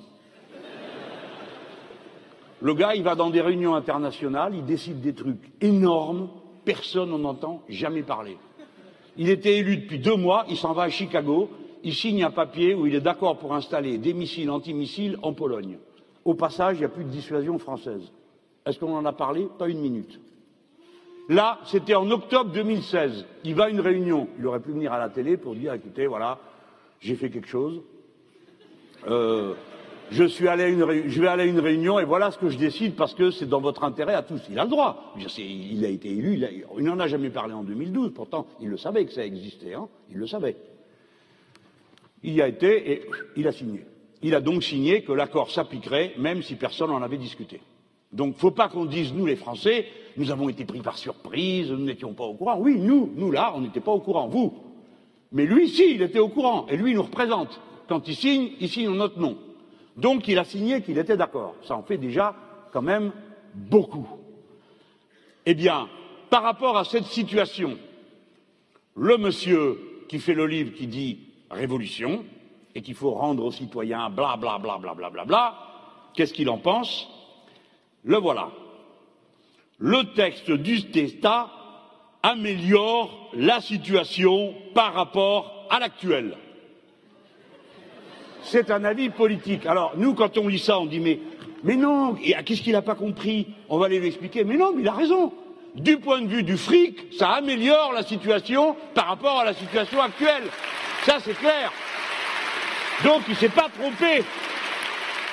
C'est nous qui nous sommes trompés en croyant qu'il se trompe. Et d'ailleurs, ça ne le dérange pas, parce que juste derrière, voilà ce qu'il a dit. Le traité, la réalité sur le traité canadien juridiquement, c'est qu'il n'y avait pas besoin de ratification au niveau national. Je suis pour la politique commerciale communautaire, dit M. Macron, c'est-à-dire sans ratification nationale dans chaque État. Vous avez compris? Ça lui convient parfaitement. Vous n'avez pas à vous en mêler du moment que les technocrates et les eurocrates ont décidé, vous, vous êtes priés de vous taire. Voilà. Alors après, le cas devient plus difficile. Alors vraiment, je vous demande de rester de sang-froid parce qu'après, c'est moi qui dois éponger. Hein. Donc, euh, pitié. Alors, j'essaye de comprendre ce que compte faire mon camarade Benoît Hamon. La situation est la suivante. Le président de la République en exercice, membre de son parti, a signé l'accord. Lui-même a félicité M. Fekel, qui est le secrétaire d'État au commerce extérieur de notre gouvernement actuel, qui est membre de l'équipe de campagne de Benoît. Et lui, il est pour le CETA et l'accord mixte. Alors, lui, Benoît Hamon, est contre, de ce que j'ai compris. Donc, les uns sont pour, les autres sont contre. Ça arrive dans la vie. Il y a donc eu un vote à l'Assemblée nationale française. Il y a eu une résolution déposée par le groupe des députés communistes qui a proposé, à mon avis d'une manière intelligente, qu'on organise un référendum sur ce traité international, puisque la position classique que nous avons en commun, que je partage avec eux, c'est que quand il y a un traité international, euh, il faut que le peuple français soit saisi, parce que maintenant, ça va, on a compris. Les traités internationaux, euh, ça change notre vie quotidienne. Donc, les députés communistes proposent ça, qui est une bonne idée. On va au vote, que se passe-t-il? Le groupe socialiste se réunit. Les uns sont pour, les autres sont contre. Qu'est-ce qu'ils font? Ils s'abstiennent. Et attendez, non, non, pas de réaction, s'il vous plaît. Écoutez, c'est juste pour que vous sachiez. Ce n'est pas pour provoquer un effet spectaculaire. C'est pour que vous sachiez et vous le rembarquez dans votre tête et après vous essayez d'étendre le raisonnement à d'autres domaines. Ils étaient donc ensemble, et quand ils sont ensemble, ils décident qu'ils font rien. C'est le CETA dont on parle, c'est-à-dire de quelque chose qui engage profondément la vie du pays. Et ils décident qu'on ne fait rien. Et ils sont à peine 16 présents le jour où on vote là-dessus à l'Assemblée nationale. Je ne vais pas faire la liste des absents, faut pas qu'on croie que je veux m'acharner. Mais je vais vous dire une chose. Si on me demande à moi ce que j'en pense, mais même en marchant sur les mains, je viens pour voter contre. Parce que la responsabilité de quelqu'un qui dit D'accord, après tout, personne n'est obligé. Hein. Vous vous avancez sur la scène. Vous dites D'accord, je suis candidat. Et si je suis candidat, ça veut donc dire que D'accord, si vous me donnez une majorité, je serai élu. Et si je suis élu, je tâcherai de faire pour le mieux. Et pour faire pour le mieux, j'appliquerai ce à quoi j'aurais réfléchi bien avant et conformément à quoi j'aurais agi. Comment peut-on être président de la République française et n'avoir aucune idée sur ce qu'il y a lieu de faire à propos d'un référendum sur un traité international Je pense que c'est une grande question et que dans cette affaire, ce qui est en cause, une fois de plus, c'est de savoir comment on met ses actes en accord avec sa pensée je ne doute pas de la légitimité de la pensée, de sa force, de son honnêteté. Ce dont je doute, c'est qu'il y ait des raisons qui viennent s'intercaler, s'interposer, qui fassent qu'à la fin, on ne fait rien. Et ça, c'est ce qui est insupportable. Ne rien faire quand un danger pareil s'avance. Aujourd'hui, et là, vous pouvez réagir, mes amis, au Parlement européen, les députés européens, socialistes, français ont voté avec nous. Je dis avec nous le groupe GUE parce que nous sommes le groupe de la gauche unitaire européenne, le seul groupe dont tous les membres ont voté contre le CETA. Et les socialistes français ont voté avec nous et nous sommes contents qu'ils aient voté avec nous. Nous les félicitons d'avoir voté avec nous. Nous sommes heureux que leur voix se soit additionnée aux nôtres mais quand même, CETA ne serait pas passé, n'aurait pas eu de majorité si le groupe social-démocrate européen n'avait pas majoritairement voté pour. C'est par la coalition de la droite et des sociaux-démocrates européens, comme ils le font dans toute l'Europe, que cette ignominie est passée.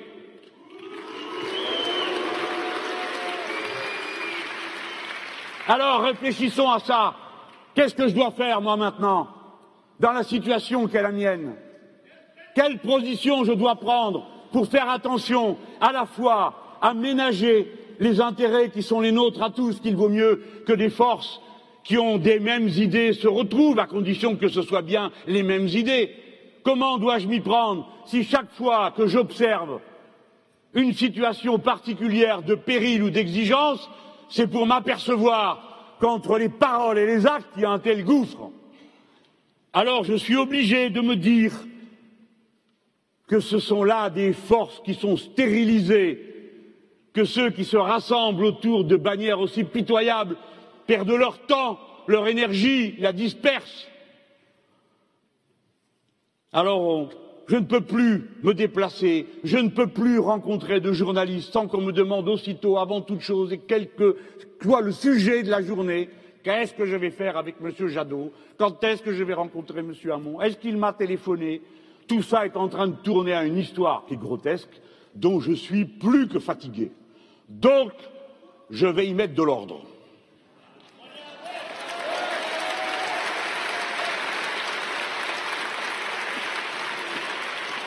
Mon cher Benoît, je suis bien occupé d'ici à la fin de la semaine. Tu ne m'as pas appelé, c'est pas grave. Tu avais d'autres choses à faire. Donc là, dimanche, nous avons l'émission, vous savez, 5 heures. C'est une énorme épreuve physique et intellectuelle. Hein. Euh, il, faut, il, faut, les faire, les 5 heures, parce qu'on répète avant, on prévoit, etc. Donc jusqu'à dimanche, je suis occupé. Après, la semaine qui arrive derrière, euh, j'ai une émission importante, qui est l'émission politique sur France 2. Ça se passera le jeudi soir. Vous imaginez que j'ai intérêt à me préparer parce qu'un traquenard plus haut, il n'y en a pas. Donc, C'est pas la peine, c'est pas la peine de m'appeler avant, je ne vais pas être disponible. Je propose un rendez-vous la semaine prochaine, soit de vendredi, soit de samedi, soit de dimanche. Voilà, j'y mets de l'ordre. C'est moi qui fixe la date. Comme ça, on va arrêter cette comédie. Parce que moi, je veux bien parler. Je suis conscient de nos responsabilités. Je suis content qu'on soit sorti de la période des insultes, qu'on arrête de me saouler avec M. Poutine, dont je n'ai jamais été le partisan et dont je rappelle qu'il a mis en prison mon camarade en Russie, tandis que le camarade des autres, il est en liberté, il s'appelle Mikhail Gorbatchev et les membres du Parti social-démocrate russe. Je n'ai rien à voir avec cet homme. Sinon une chose, je ne veux pas de la guerre en Europe. Je m'y oppose de toutes mes forces. Je le répéterai partout où je passe. Par conséquent, ils sont nos partenaires, encombrants, puissants et tout ce que vous voudrez, mais nécessairement des partenaires. Les Français ont une longue histoire. Il faut connaître notre histoire pour être capable de diriger ce grand peuple et cette grande nation dans l'histoire, quel que soit le régime de la Russie, j'ai bien dit, quel que soit son régime, les Français doivent avoir un rapport de partenariat. La troisième république laïque, républicaine, était accordée avec ce bigot de tsar Nicolas II que le peuple a foutu dehors derrière. Le général de Gaulle a signé un accord avec Joseph Staline dont il était séparé par tous les aspects de l'idéologie. Ce n'est pas le sujet. Le sujet, c'est la permanence de l'histoire, la permanence des nations et le fait qu'il faut qu'elles maîtrisent ce qu'elles font et ne s'engagent pas à l'aveuglette dans n'importe quel conflit, n'importe quelle exagération dont les tireurs de ficelles ne sont même pas sur le vieux continent et se distraient de nous voir nous jeter à la gorge les uns contre les autres. J'en ai par-dessus la tête qu'on me parle de cette histoire de Russie quand mon point de vue est si simple, comme ça a été odieux de m'entendre traiter de cette façon à propos de la Syrie. La position politique que j'ai défendue depuis le premier jour est dorénavant la position qui a été adoptée à l'unanimité par l'ONU. Par conséquent, c'est moi qui avais raison.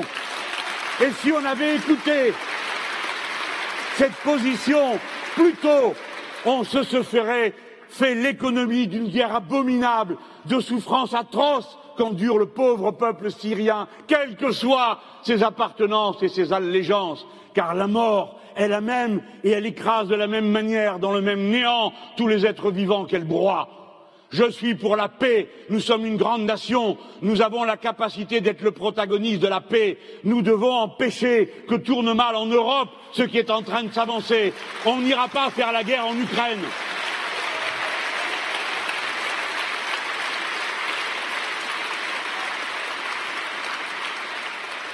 Alors qu'est-ce qu'on me veut à la fin? On est là, ça fait des mois que ça dure. Ah, ça gêne, hein Ah, si j'avais le bon goût d'être aimable. Et si j'avais le bon goût de me mettre en rang comme on me le demande. D'abord, ça a été l'idée d'une primaire. Avant, il fallait se taire parce que c'était un gouvernement de gauche. Le coup d'avant, c'était je ne sais quoi. C'est toujours la même chose la même arrogance, le même chantage, les mêmes menaces, le vote utile, ou sinon tu es responsable de tous les maux. C'est à cause de toi qu'il y a Madame Le Pen. Comment qui a créé cette situation Qui a déchaîné la misère dans ce pays Qui a dressé tous les gens de gauche dans un même dégoût révulsé de ceux qui les dirigent et qui leur infligent une loi El Khomri après combien d'autres choses de cette nature? C'est eux les fourriers.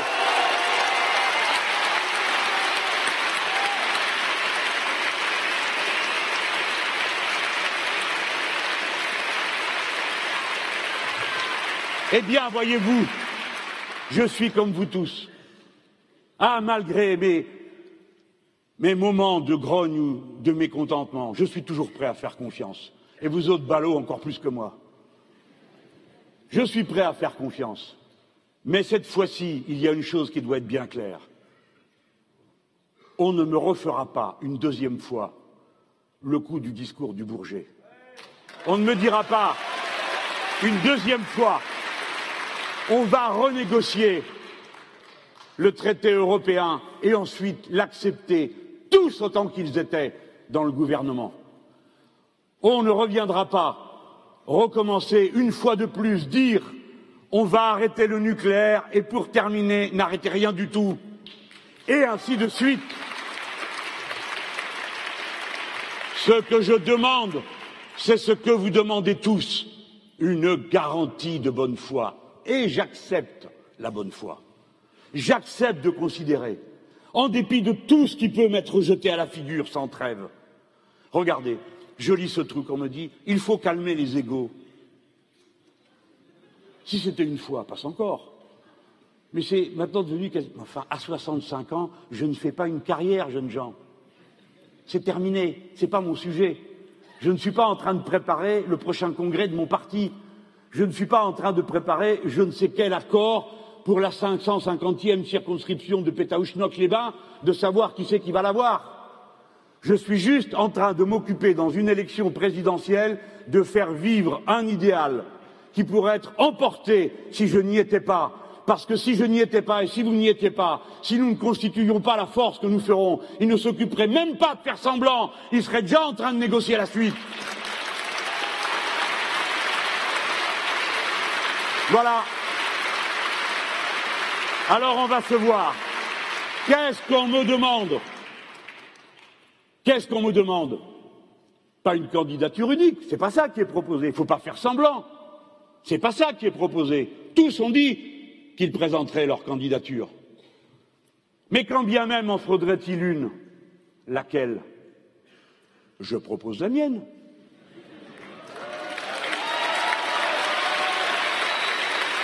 Pourquoi Pourquoi Pourquoi Parce que quand je vous dis il nous faut une garantie, la garantie que cette fois-ci, ce qui aura été signé sera tenu. Mais qui peut être cette garantie sinon nous?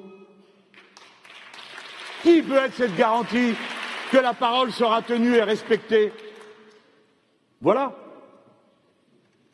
On a demandé d'abord qu'on fasse le tri.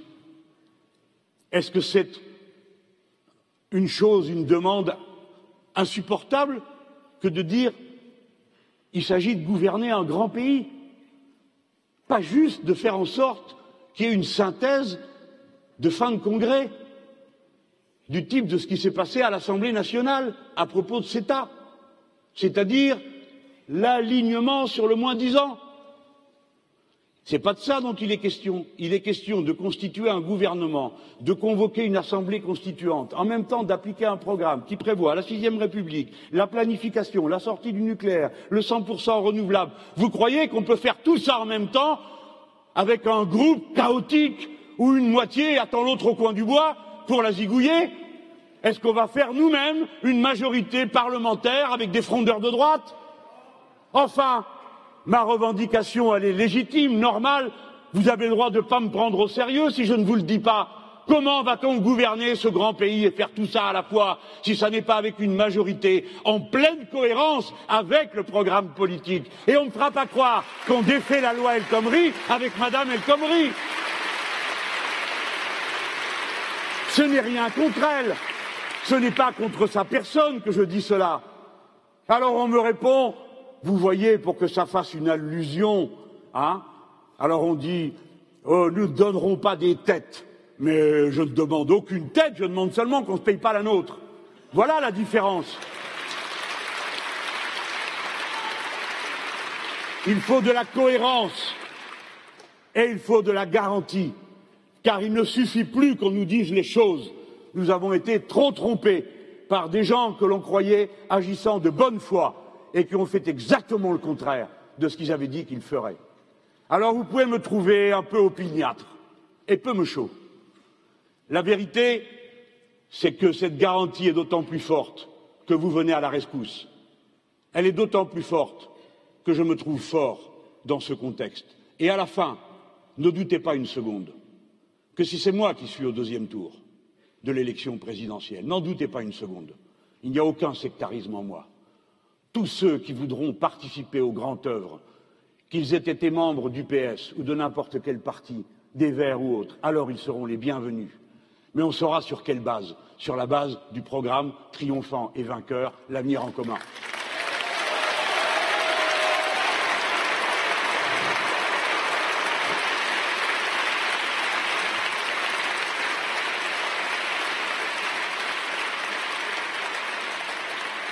J'essaye de faire bien le travail, vous voyez. Je fais du mieux que je peux. Vous m'envoyez des messages, vous m'envoyez des messages souvent contradictoires. Et j'y réfléchis. Que faut-il faire? Comment doit-on avancer? Je pense que la manière la plus intelligente de le faire, et de construire la force la plus ample possible. Je crois qu'on a bien fait de commencer tôt. C'est un grand bonheur pour moi de savoir que dorénavant, nous constituons à notre façon, hein, un peu brouillonne comme on est. C'est beaucoup de têtes dures au mètre carré ici. Hein. Mais avec presque 250 000 appuis apportés à ma candidature et au programme L'avenir en commun, je ne crois pas exagérer en disant que nous sommes certainement la première force, ou parmi les premières, comme ça, on va faire d'ombre aux autres, hein, force politique organisée du pays, sur une base euh, qui ne s'est jamais vue. Parce qu'après tout, nous sommes très divers, hein, des cultures diverses, d'âges divers, d'origines diverses, et nous convergeons parce que nous nous retrouvons dans l'action. On demande à personne d'avoir une carte. Il peut en avoir une. Hein. Euh, il ne faut pas avoir honte d'être membre d'un parti. Mais le mouvement, euh, la France insoumise, n'est pas un parti, c'est un mouvement. Mais vous savez ce qui est extraordinaire, c'est de voir comment vous surgissez chaque fois qu'on appelle. Alors on a besoin de ci, pouf, vous le faites. Euh, là, vous savez les deux meetings qu'on a fait, Paris-Lyon, hein vous êtes mis à plus de 600 pour donner la main, pour organiser les salles, les entrées, les sorties, toujours très drôle ce qu'il y avait à faire. Hein. Euh, on a besoin d'argent? Oui, on a besoin d'argent. Il n'y a pas un rond qui est arrivé des banques. Hein. Eh bien, vous avez donné déjà 1 700 000 euros Nous vivons, la campagne vit sur les dons des gens.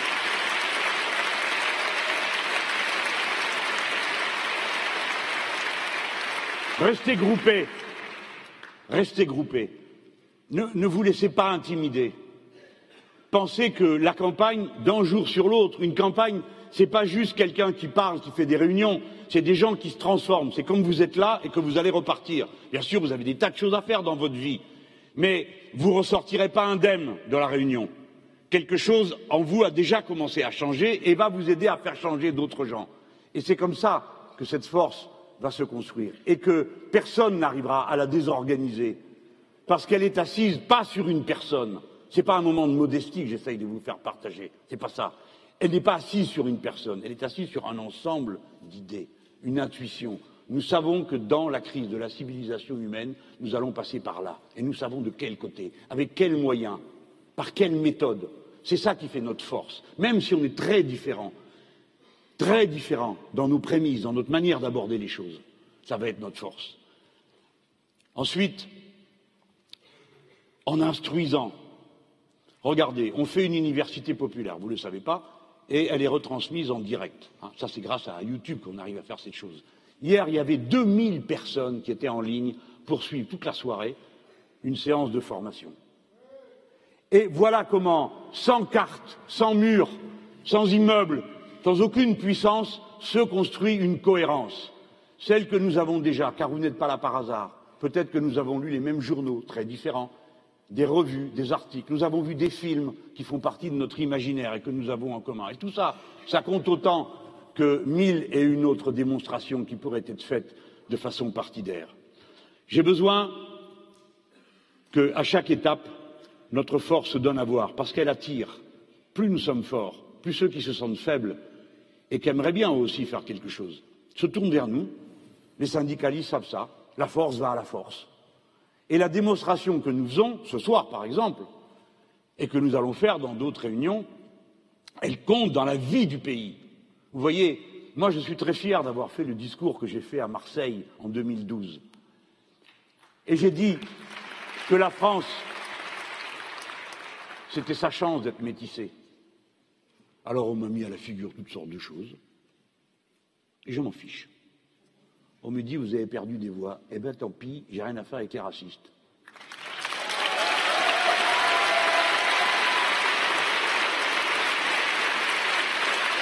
J'ai dit la France. La France est métissée. Eh bien, parce que c'est un fait. Et qu'est-ce que vous voulez faire d'autre? Qu'est-ce que vous nous suggérez de faire De trier dedans? Bien sûr que non, qu'on ne le fera pas. Bon, c'est un exemple. Mais notre campagne, à chaque fois, elle apporte des choses. Voilà sur quoi je vais conclure. Notre grande idée révolutionnaire, c'est de refonder le peuple français. Il a besoin de se refonder par la politique, par les droits qu'il se reconnaît, parce qu'on a tellement changé depuis 1958, date à laquelle a été promulguée l'actuelle Constitution. Il y a tellement de questions nouvelles qui sont arrivées, qui fondent des droits nouveaux, que c'est le moment en convoquant une assemblée constituante, en élisant des députés pour ça, en en tirant d'autres au sort, et surtout en mettant dans cette salle que des gens qui n'ont jamais été élus auparavant et qui regarderont donc, en quelque sorte, comme une page blanche complètement nouvelle, leur propre patrie. C'est ça qu'il faut qu'on fasse. Ça, c'est la sixième République. C'est le processus révolutionnaire central de notre affaire. Convoquer cette constituante, changer la règle du jeu et que vous la définissiez pour vos générations et pas pour la mienne. Donc, on va faire une démonstration de force. Je vous invite à prendre vos dispositions, soit à acheter une bicyclette, soit de bonnes chaussures pour venir à pied, soit à acquérir une monture quelconque.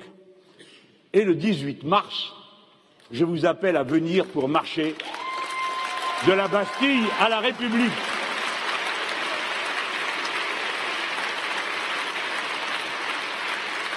La dernière fois, on, on est allé de Nation à Bastille, hein c'est en symbole. Hein Et eh bien cette fois-ci, nous allons aller de la Bastille, c'est-à-dire de l'insurrection, à la nouvelle République à créer. Voilà, c'est tout le malheur que je vous souhaite. Vive la République, vive la France